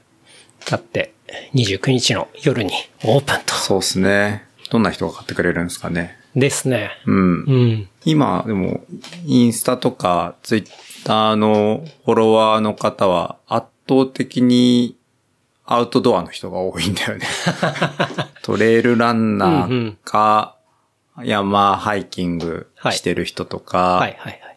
自転車や乗ってる人とか、が多いね。うん。圧倒的に。圧倒的に。うんやっぱり体を動かしたりとか、ね、そういう人に、こう、まあ刺さるみたいな、ね、なってくるうんといいかな。これのカテゴリーから、どんどん広がっていくと、うん。いいなとか思いますよね。そうっすね。うん。うん。なんかまあ、オープンがゴールではないわけじゃないですか。あ、そう、そうっすよ。そうなんだよね。こっからなんだよそう。こっからがスタートですからね。うん。うん。シーズン1だね。はい。これは。シーズン1。はい。シーズン1というかもう、ひょっとしたらシーズン0なんじゃないかっていう、あ、ね。ゼロかもしれないね。かもしれないですけど。うん。予告編みたいな感じかな。はい。はいまあ始まっていって、JJ さん的にはそのベルティゴ上げをどういう、まあ、存在に、こう、実際多分うん、前に高尾でお話を聞いた時とかは、うん。まあそういう自分が好きなものとか、うんっていうのが、こう伝えられたりとか、うんっていうところを思ってたかもしれないですけど、うんまあ実際いろいろ仕入れたりとか、うんうん。まあいろんな人の話を聞いたりとか、うん。で、まあようやくオープンになるわけですけど、うん。なんか、その将来的に、こう、どういう風にショップを持ってきたいなとかって、なんか変わった部分とかってあったりします？変わった部分か。うん。当初はやっぱりそのリアルなね、実店舗でん人が集まれる場所はい。を作りたかったっていうのがあるんで、まずは次はそこかなって。思ってますかね。そこ行くためには、えっと、まあ、今のオンラインストアで、まあ、しっかりね、あの、商品回して、はい。あまあ、お金も貯めて、うん。まあ、借りれない人がして、そこに向けて準備したいなって思ってるんで、まあ、次の段階は、リアル店で、いろんな人が、面白い人が集まって、はい。ええまあ、情報交換したりだとか、うん。まあ、なんかその楽しいことができる場所になるといいかなって思ってますと。で、うーん、その先はなんかめちゃくちゃ決めてるわけじゃないんだけど、なんか、その自分がいい、いいビール、面白いなと思ったビールを入れたいなって、まあインポートするっていうか、うんうん。うん。まあ自分が入れるのか誰かにお願いして入れてもらうのか、その辺は別にこだわりはないんだけど、うんうんうんまあその辺はやりたいなって思ってるのと、この前の自分の音声コンテンツでも話したんだけど、その海外のそのトレイル走るうんうん。ツアーみたいなのと、ブルワリー巡りみたいなのをセットでね、うんやるとか、うんなんかそういったのもね、なんかやりたいなって。だからその高を走って、はい。あの、ランタン行くみたいなののうん海外、海外版っていうか、なんかアメリカ版とかね。ヨーロッパ版とか、かそういったのができるとね、面白い。その辺はやりたいなと思ってるかな、今。それはもう最高の体験になりますよね。うん。うんうん。そうそうそう。そうですね。楽しそうだよね。絶対楽しいよね。絶対楽しいと思いますね。間違いないと思うんいますね。な別に100マイルを走るわけじゃなくても、うんうんね、別に普通にねねレースじゃなくても行って、うんうんなんかローカルの人たちと一緒に走って、で一緒にね、ビール飲んだりとか、うんそうそうそう。そういう感じかな、それ以外のことは、うんあんまかいな。ビール作ったりとかももしかしたら、面白いかもしれないね。なんああかね。まあ、コラボとラボかとか、うん。ありますもんね。うん。うん。ね、ファントムショップじゃなくて、本当にファントムブルーイングみたいなやつもね、うんうんうんうんあるわけだし。うん。そうですね。うん。どうなんだろう。ボトルショップとコラボでっていうビールとかってあったりするんですか？あるよ。ああるんですねうん。うんボトルショップとか、なんかインポーターさんとコラボしてるとかはいはいはあったりとかするかな。うん。うん。いや、そういうのはすごい楽しみですね。ね。うん。うん。結構じゃあリアル店舗とかリアルなイベントとか、ね、EC だけど、どんどんリアルな方にね、何展開かしていくと、。うん。いいかな。面白いですね。面白いと思う。うんうん。ですね。この間、そう、JJ さんが送ってくれた、送ってくれたというか、情報を送ってくれたビールで面白かったのが、その CBD 入りのね、グリーンタイムね。はい、グリーンタイム。名前がハハハって感じですけど。そう、グリーン、あれ、ブリュワリーの名前がグリーンタイムでしたっけ？ブリュワリーの、ビールの名前がグリーンタイムだったかな。うビールのん。メイドウィズ CBD ってやつね。CBD。うん。まあ、CBD っていうのは、まあ、大麻の成分のまあ一つ。うんで、まあ、いわゆるハイになる成分っていうのが THC で、で、CBD っていうのは、まあ、もうちょっとこう、落ち着かせるというか、うん。まあ、転換にも使われてたりする、うん。まあ、成分だったりはするんですけど、まあ、そこの方が入ってるような、そうそう。まあ、ビールっていうことですね。まあ、CBD オイルとかは結構、まあ、日本でも売ってたりしますけど、うん。まあ、唯一合法な成分だったりするんでね。うん。たりしますけど、まあ、それが入ったビールっていうのがね、そう。あったりして。ロンドンのね、うん。ブルワリーで。あ、あれロンドンなんですね。あれロンドンなんてっきりアメリカだと思ってました。そう。いや、ロンドンだった。うん。うん。ね、あれ、面白いなと思ってね、うん。飲んでみたいなと思って。そうですね。ん入れれないかなと思ったら、うん成分的に、そうですね。結構、なんて言うんだろう、その CBD オイルとかも THC フリーって書いてあっても、実は数パーセントとか 0. 何パーセントとか、うん。まあ入ってるけど THC フリーとか書いてあるものって、やっぱ入れると、まあ確かですけど、まあイリーガルなんですよね。うんうんちょっとでもダメなんです。そう。うん。なので、ね、チャレンジ、ちょっまあ、チャレンジはできないですね。チャレンジはダメだ。チャレンジして、そう、ね、税関から電話かかってくる可能性も全然あるんで、ね。そうだね。そうなんだよね。そう。なんで、ちょっとそこはね、うん、難しいですけど。まあでもそういう、ね、なかなか新しいものっていうのをコラボとかで日本で作って、ちゃんと THC フリーの、本当にフリーのものであれば、ああ、なるほどうんね。できたりはすると思うので。確かに確かに。だって、ちゃんと CBD オイルで売れてるところはあるわけじゃないですか。うん。だったらその原料ってところを、とコラボして、うん。で、ブリュアリーとコラボしてやれば、やろうと思ったらできるじゃあ、話だと思うんでね。ビールの名前は、Not High Times とかかな。そうですね。はいにはならない。はいにはならうない。ん、うん。そう。だから、そういう、ちょっと変わり種のものとかもね、うん。そうだよね。やっぱ飲んでみたいですしね。うん。うん。そうだよね。なんかやっぱり、その、アイデアがさ、あるじゃん。こういったの作りたいみたいなはいやつがあって、それをビールで表現してる人たちが世界中にいるからね。うんうんなんかしらかね、面白いものを入れてね、うん。やったりとかしたいよね。そうっすねぶっ飛んでるやつとかね。うん確かに僕が今一番作りたいっていうのはやっぱそういう CBD ビールとか作りたいかもしれないですね。あ、じゃあ、うんグリーンタイムちょっと刺さったんだ。そうです。いや、刺さりました。あまあなんか、僕も本当数年前、5年前とかですけど、うんシアトルに行った時に、まあ、シアトルワシントン州なんで、まあ、この話も番組でしたかもしれないですけど、うんまあそこでコーヒーに、それは THC でしたけど、うんっていうのを混ぜて、で、バターコーヒーみたいにして、で、コーヒー美味しいし、30分すると、いい感じに気持ちよくなってくるし、みたいな。なまあそういうコーヒーもあったりして、その edible うん。いわゆるその、スモークじゃなくて、食べて摂取するっていう、うんまあものが、それはまあ THC ですけど、CBD の方でも、まあ当然同じように、うんあの、やってるお店とかも結構チラチラ見てて、うん。うん。まあ確かにビールとっていうのもあるなっていうね。確かにうんね。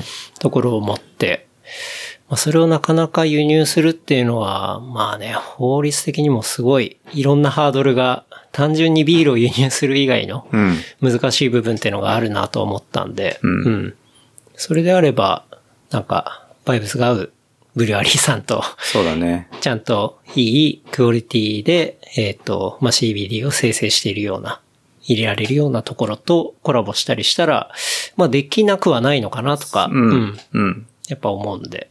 どんな感じになるのかね？リラックスいい感じにできそるのか。うですよね。うん。ちょっとわかんないですよね。うん。どちらかというと、アルコールと真逆というか、うん作用的には、うん。な気がするので、で何も起こらないで。酔いもしないし、どうにもなんないみたいな。そう、だし、ねある程度アルコールが入ってるものであれば、飲んじゃったら何が効いてんのかわかんねえみたいな 感じにもなりそうじゃないですか。確かに。うんそうだね。だからちょっとわかんないですけど。まあでも、ね、うん。試みとしてはすごい面白いし、うんうん。まあ他、日本のブルガリーでそういうのやってるのってあんま聞いたことない。それはないだろうね。うん。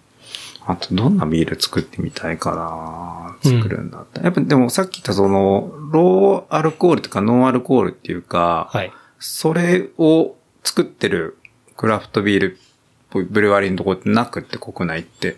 うーん。うん。そうなんですね。そう。例ってあんま聞かないんだよな。うん。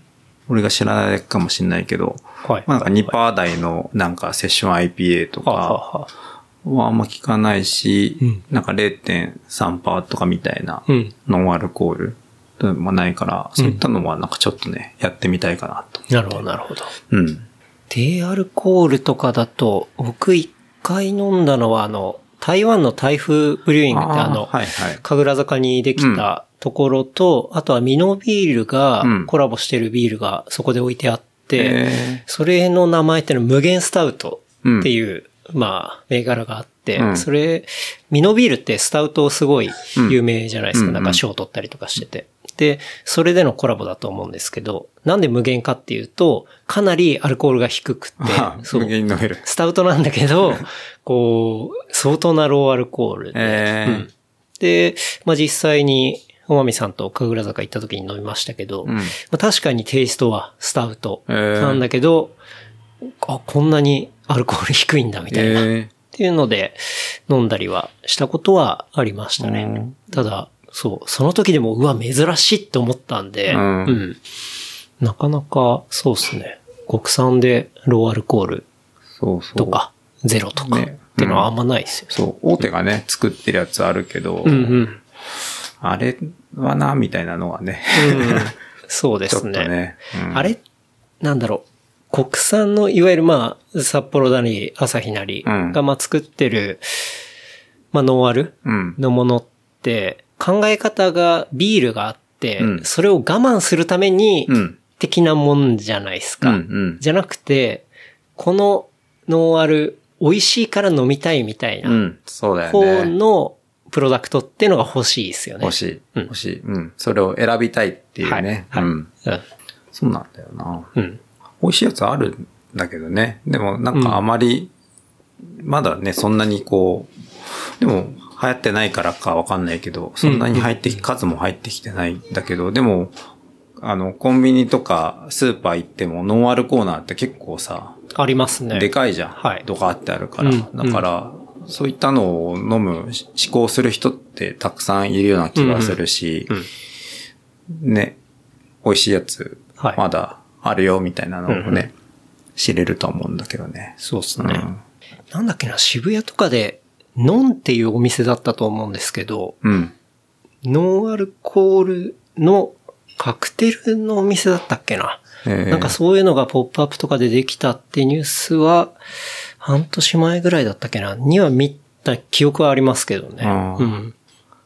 だ徐々にそういうものも、ちゃんと美味しいうん。ものうん。としてっていう流れが、なるほどね。うん、若干はあるのかなと思いますけど、まだ全然だと思いますけどね。うん。なんかこの前、あの、ドリフで、その、高尾ビール入れてた日があって、はいその時に池田さんと、あと、ミッケラの木戸さんもうんうん一緒に来てて、はいで、その木戸さんとそのノンアルコール談義。すごいな、その回。してたんだけど、そしたらなんかね、サワーっていう、あの、サワー専門にやってるお店があるらしくって、はい。サワー .jp だけど、サワーっていうなんかうんうん。あって、なんか最近の若い人が来るんだけど、なんかはい、なんちゃらフルーツサワー頼むんだけど、うん。アルコール抜きでみたいな感じで、オーダーされることがあるみたいな話聞いて、そうそう。それってもうたただなんかこう、フルーツの炭酸割りみたいな感じなような気もするんだけど、でも。そう、思考としてはでもそういった、別になんか酔いたいわけじゃないけど、そういったなんか美味しい飲み物はうん。飲みたいっていうのは、あ、あるんだなと思って、うで、会社の若い子とかもやっぱりはい。別にその、アルコールじゃなくて、そのノンアルコールでいいけど、うんなんか美味しいやつは飲みたいです、みたいなこと言ったりとかするから、うんまあ、ある、来てるのかなっていうのはね、うん思うんだけどね。確かに。うん。すごく盛り上がったよ。キトさんとはノンアルコール談義。ノンアル談義。ノンアル談義。いいですね。うん。そうですね。まあ、もともと、あとは、まあ、宗教的に飲めない。うんまあ、宗教的なところで行くと、モクテルとか、うんまあ、そういうものはあったりしますけど、それがもうちょっと、こう、日本に、まあ、翻訳されてというか、うん。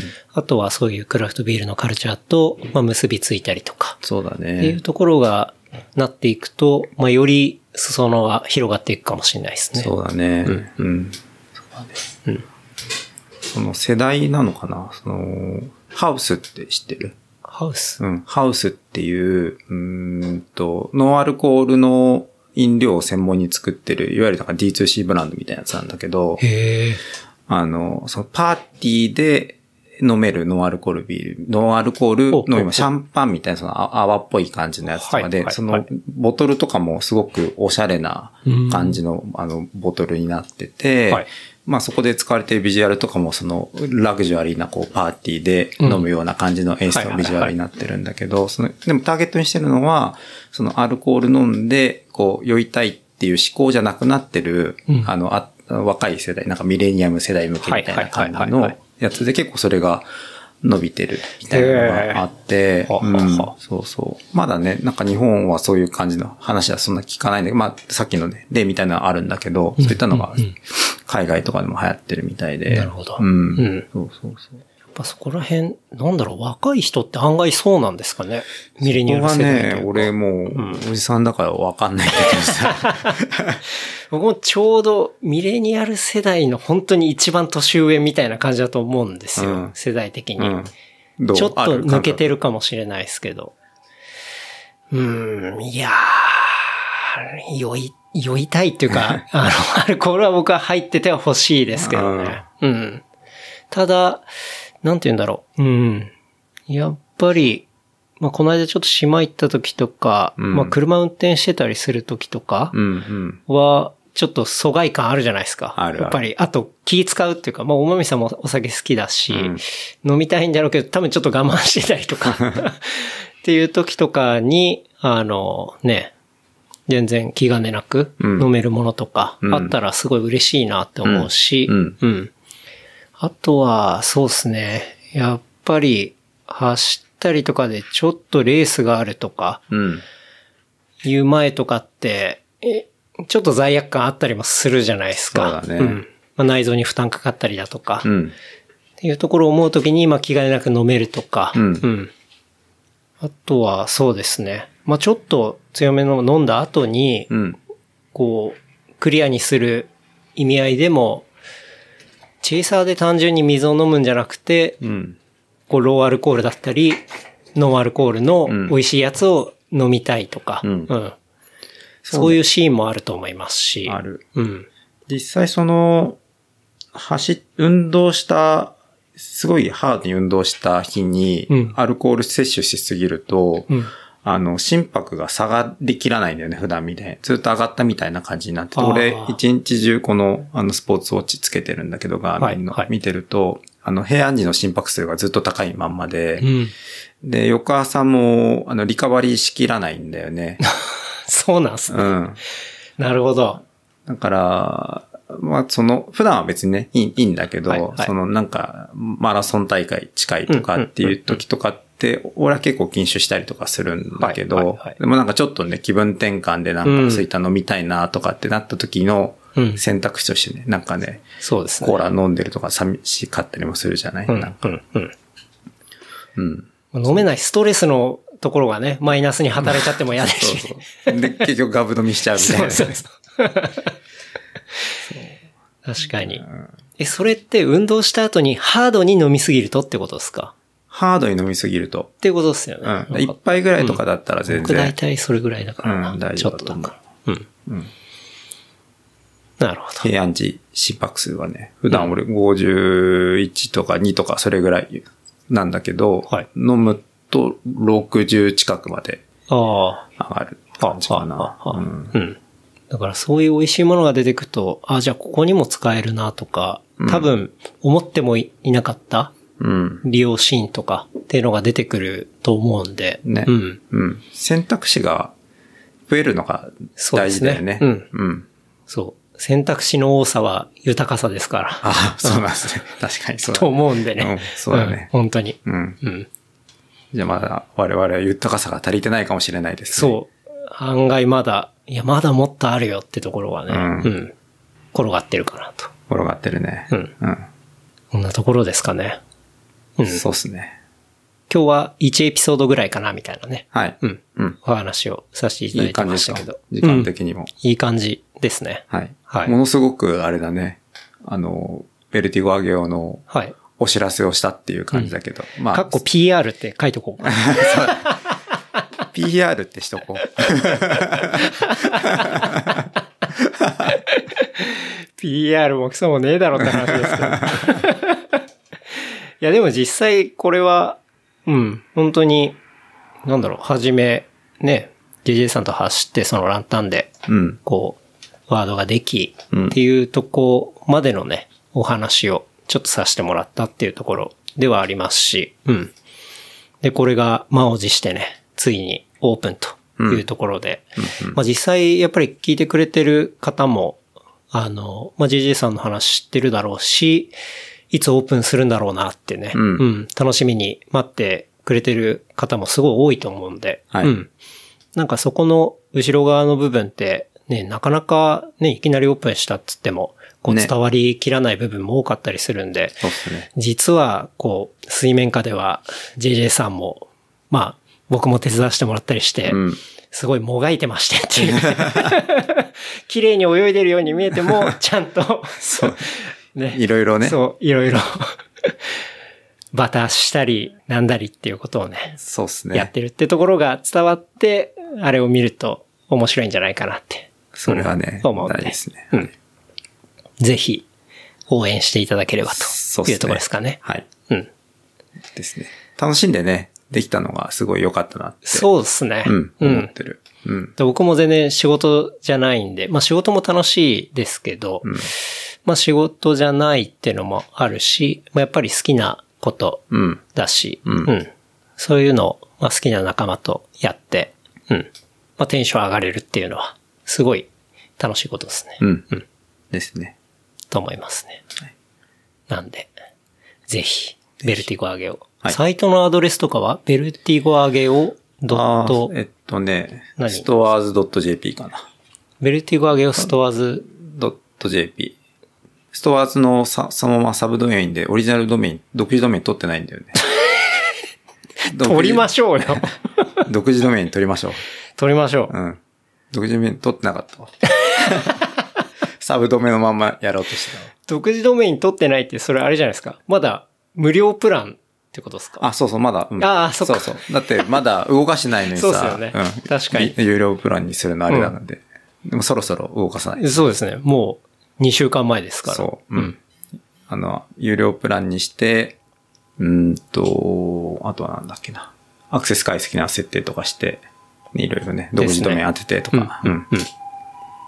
やっていかないとですからね。ですね。うん。じゃあ、ドメインを買うっていうのをちょっと、はいタスクで覚えとかないと。あれでも、ストアーズは、その、有料会員にすると、ドメインはドットショップとかドット、なんだっけな、ドットコムとか、うんネットとか、うんなんかそこら辺のやつは、もう、自由に選べますけど、ね、ああ、そっかそっか、そうだよね。あのプランの中に入ってるんで、うん。うん。確かに。買う必要はないです。そっかそっか。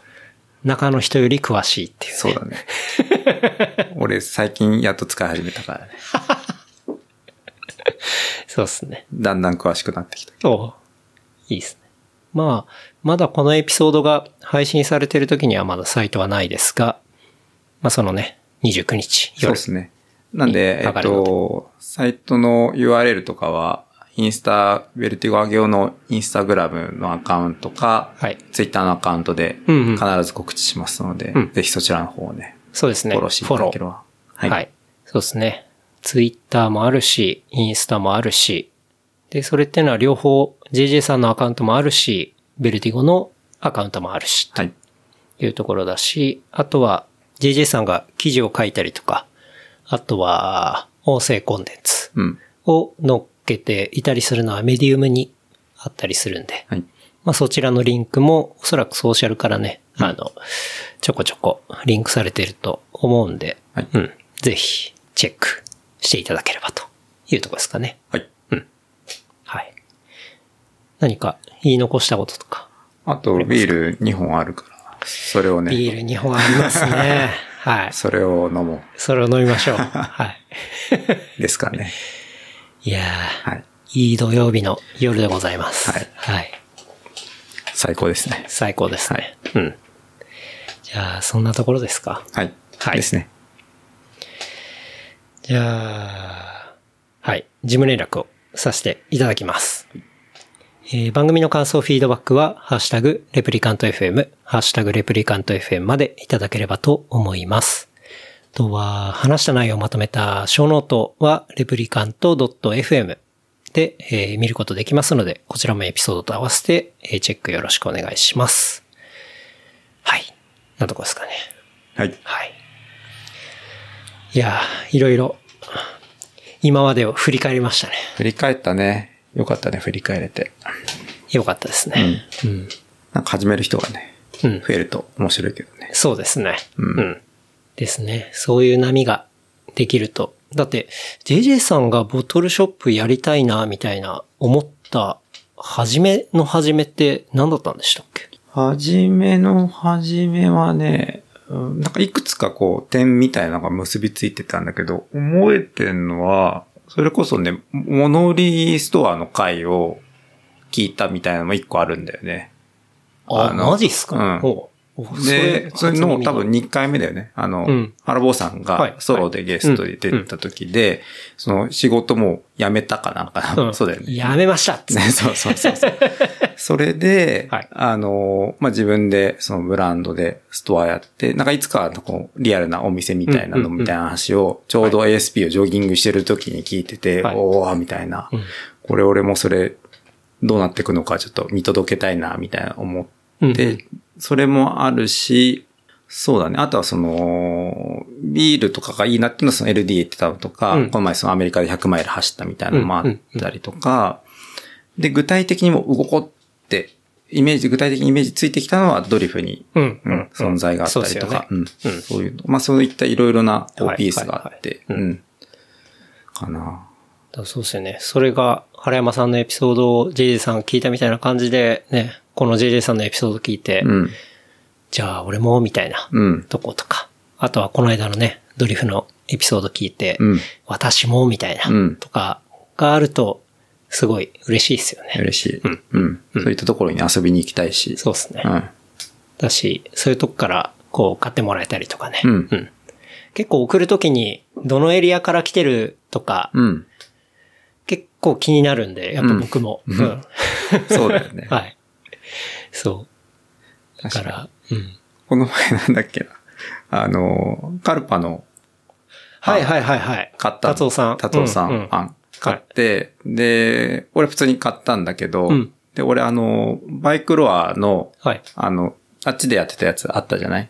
立石な。じゃないかしなく。て、えっと、ハハブ。あ、ハブ。バイクラはいハブうんうんうん。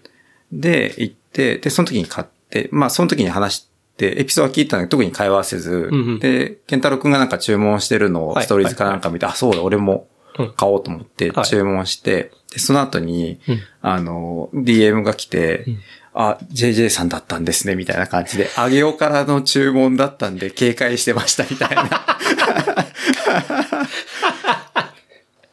警戒されるあげおしっていうね。うん。あげおはまあ警戒しますよね。はい。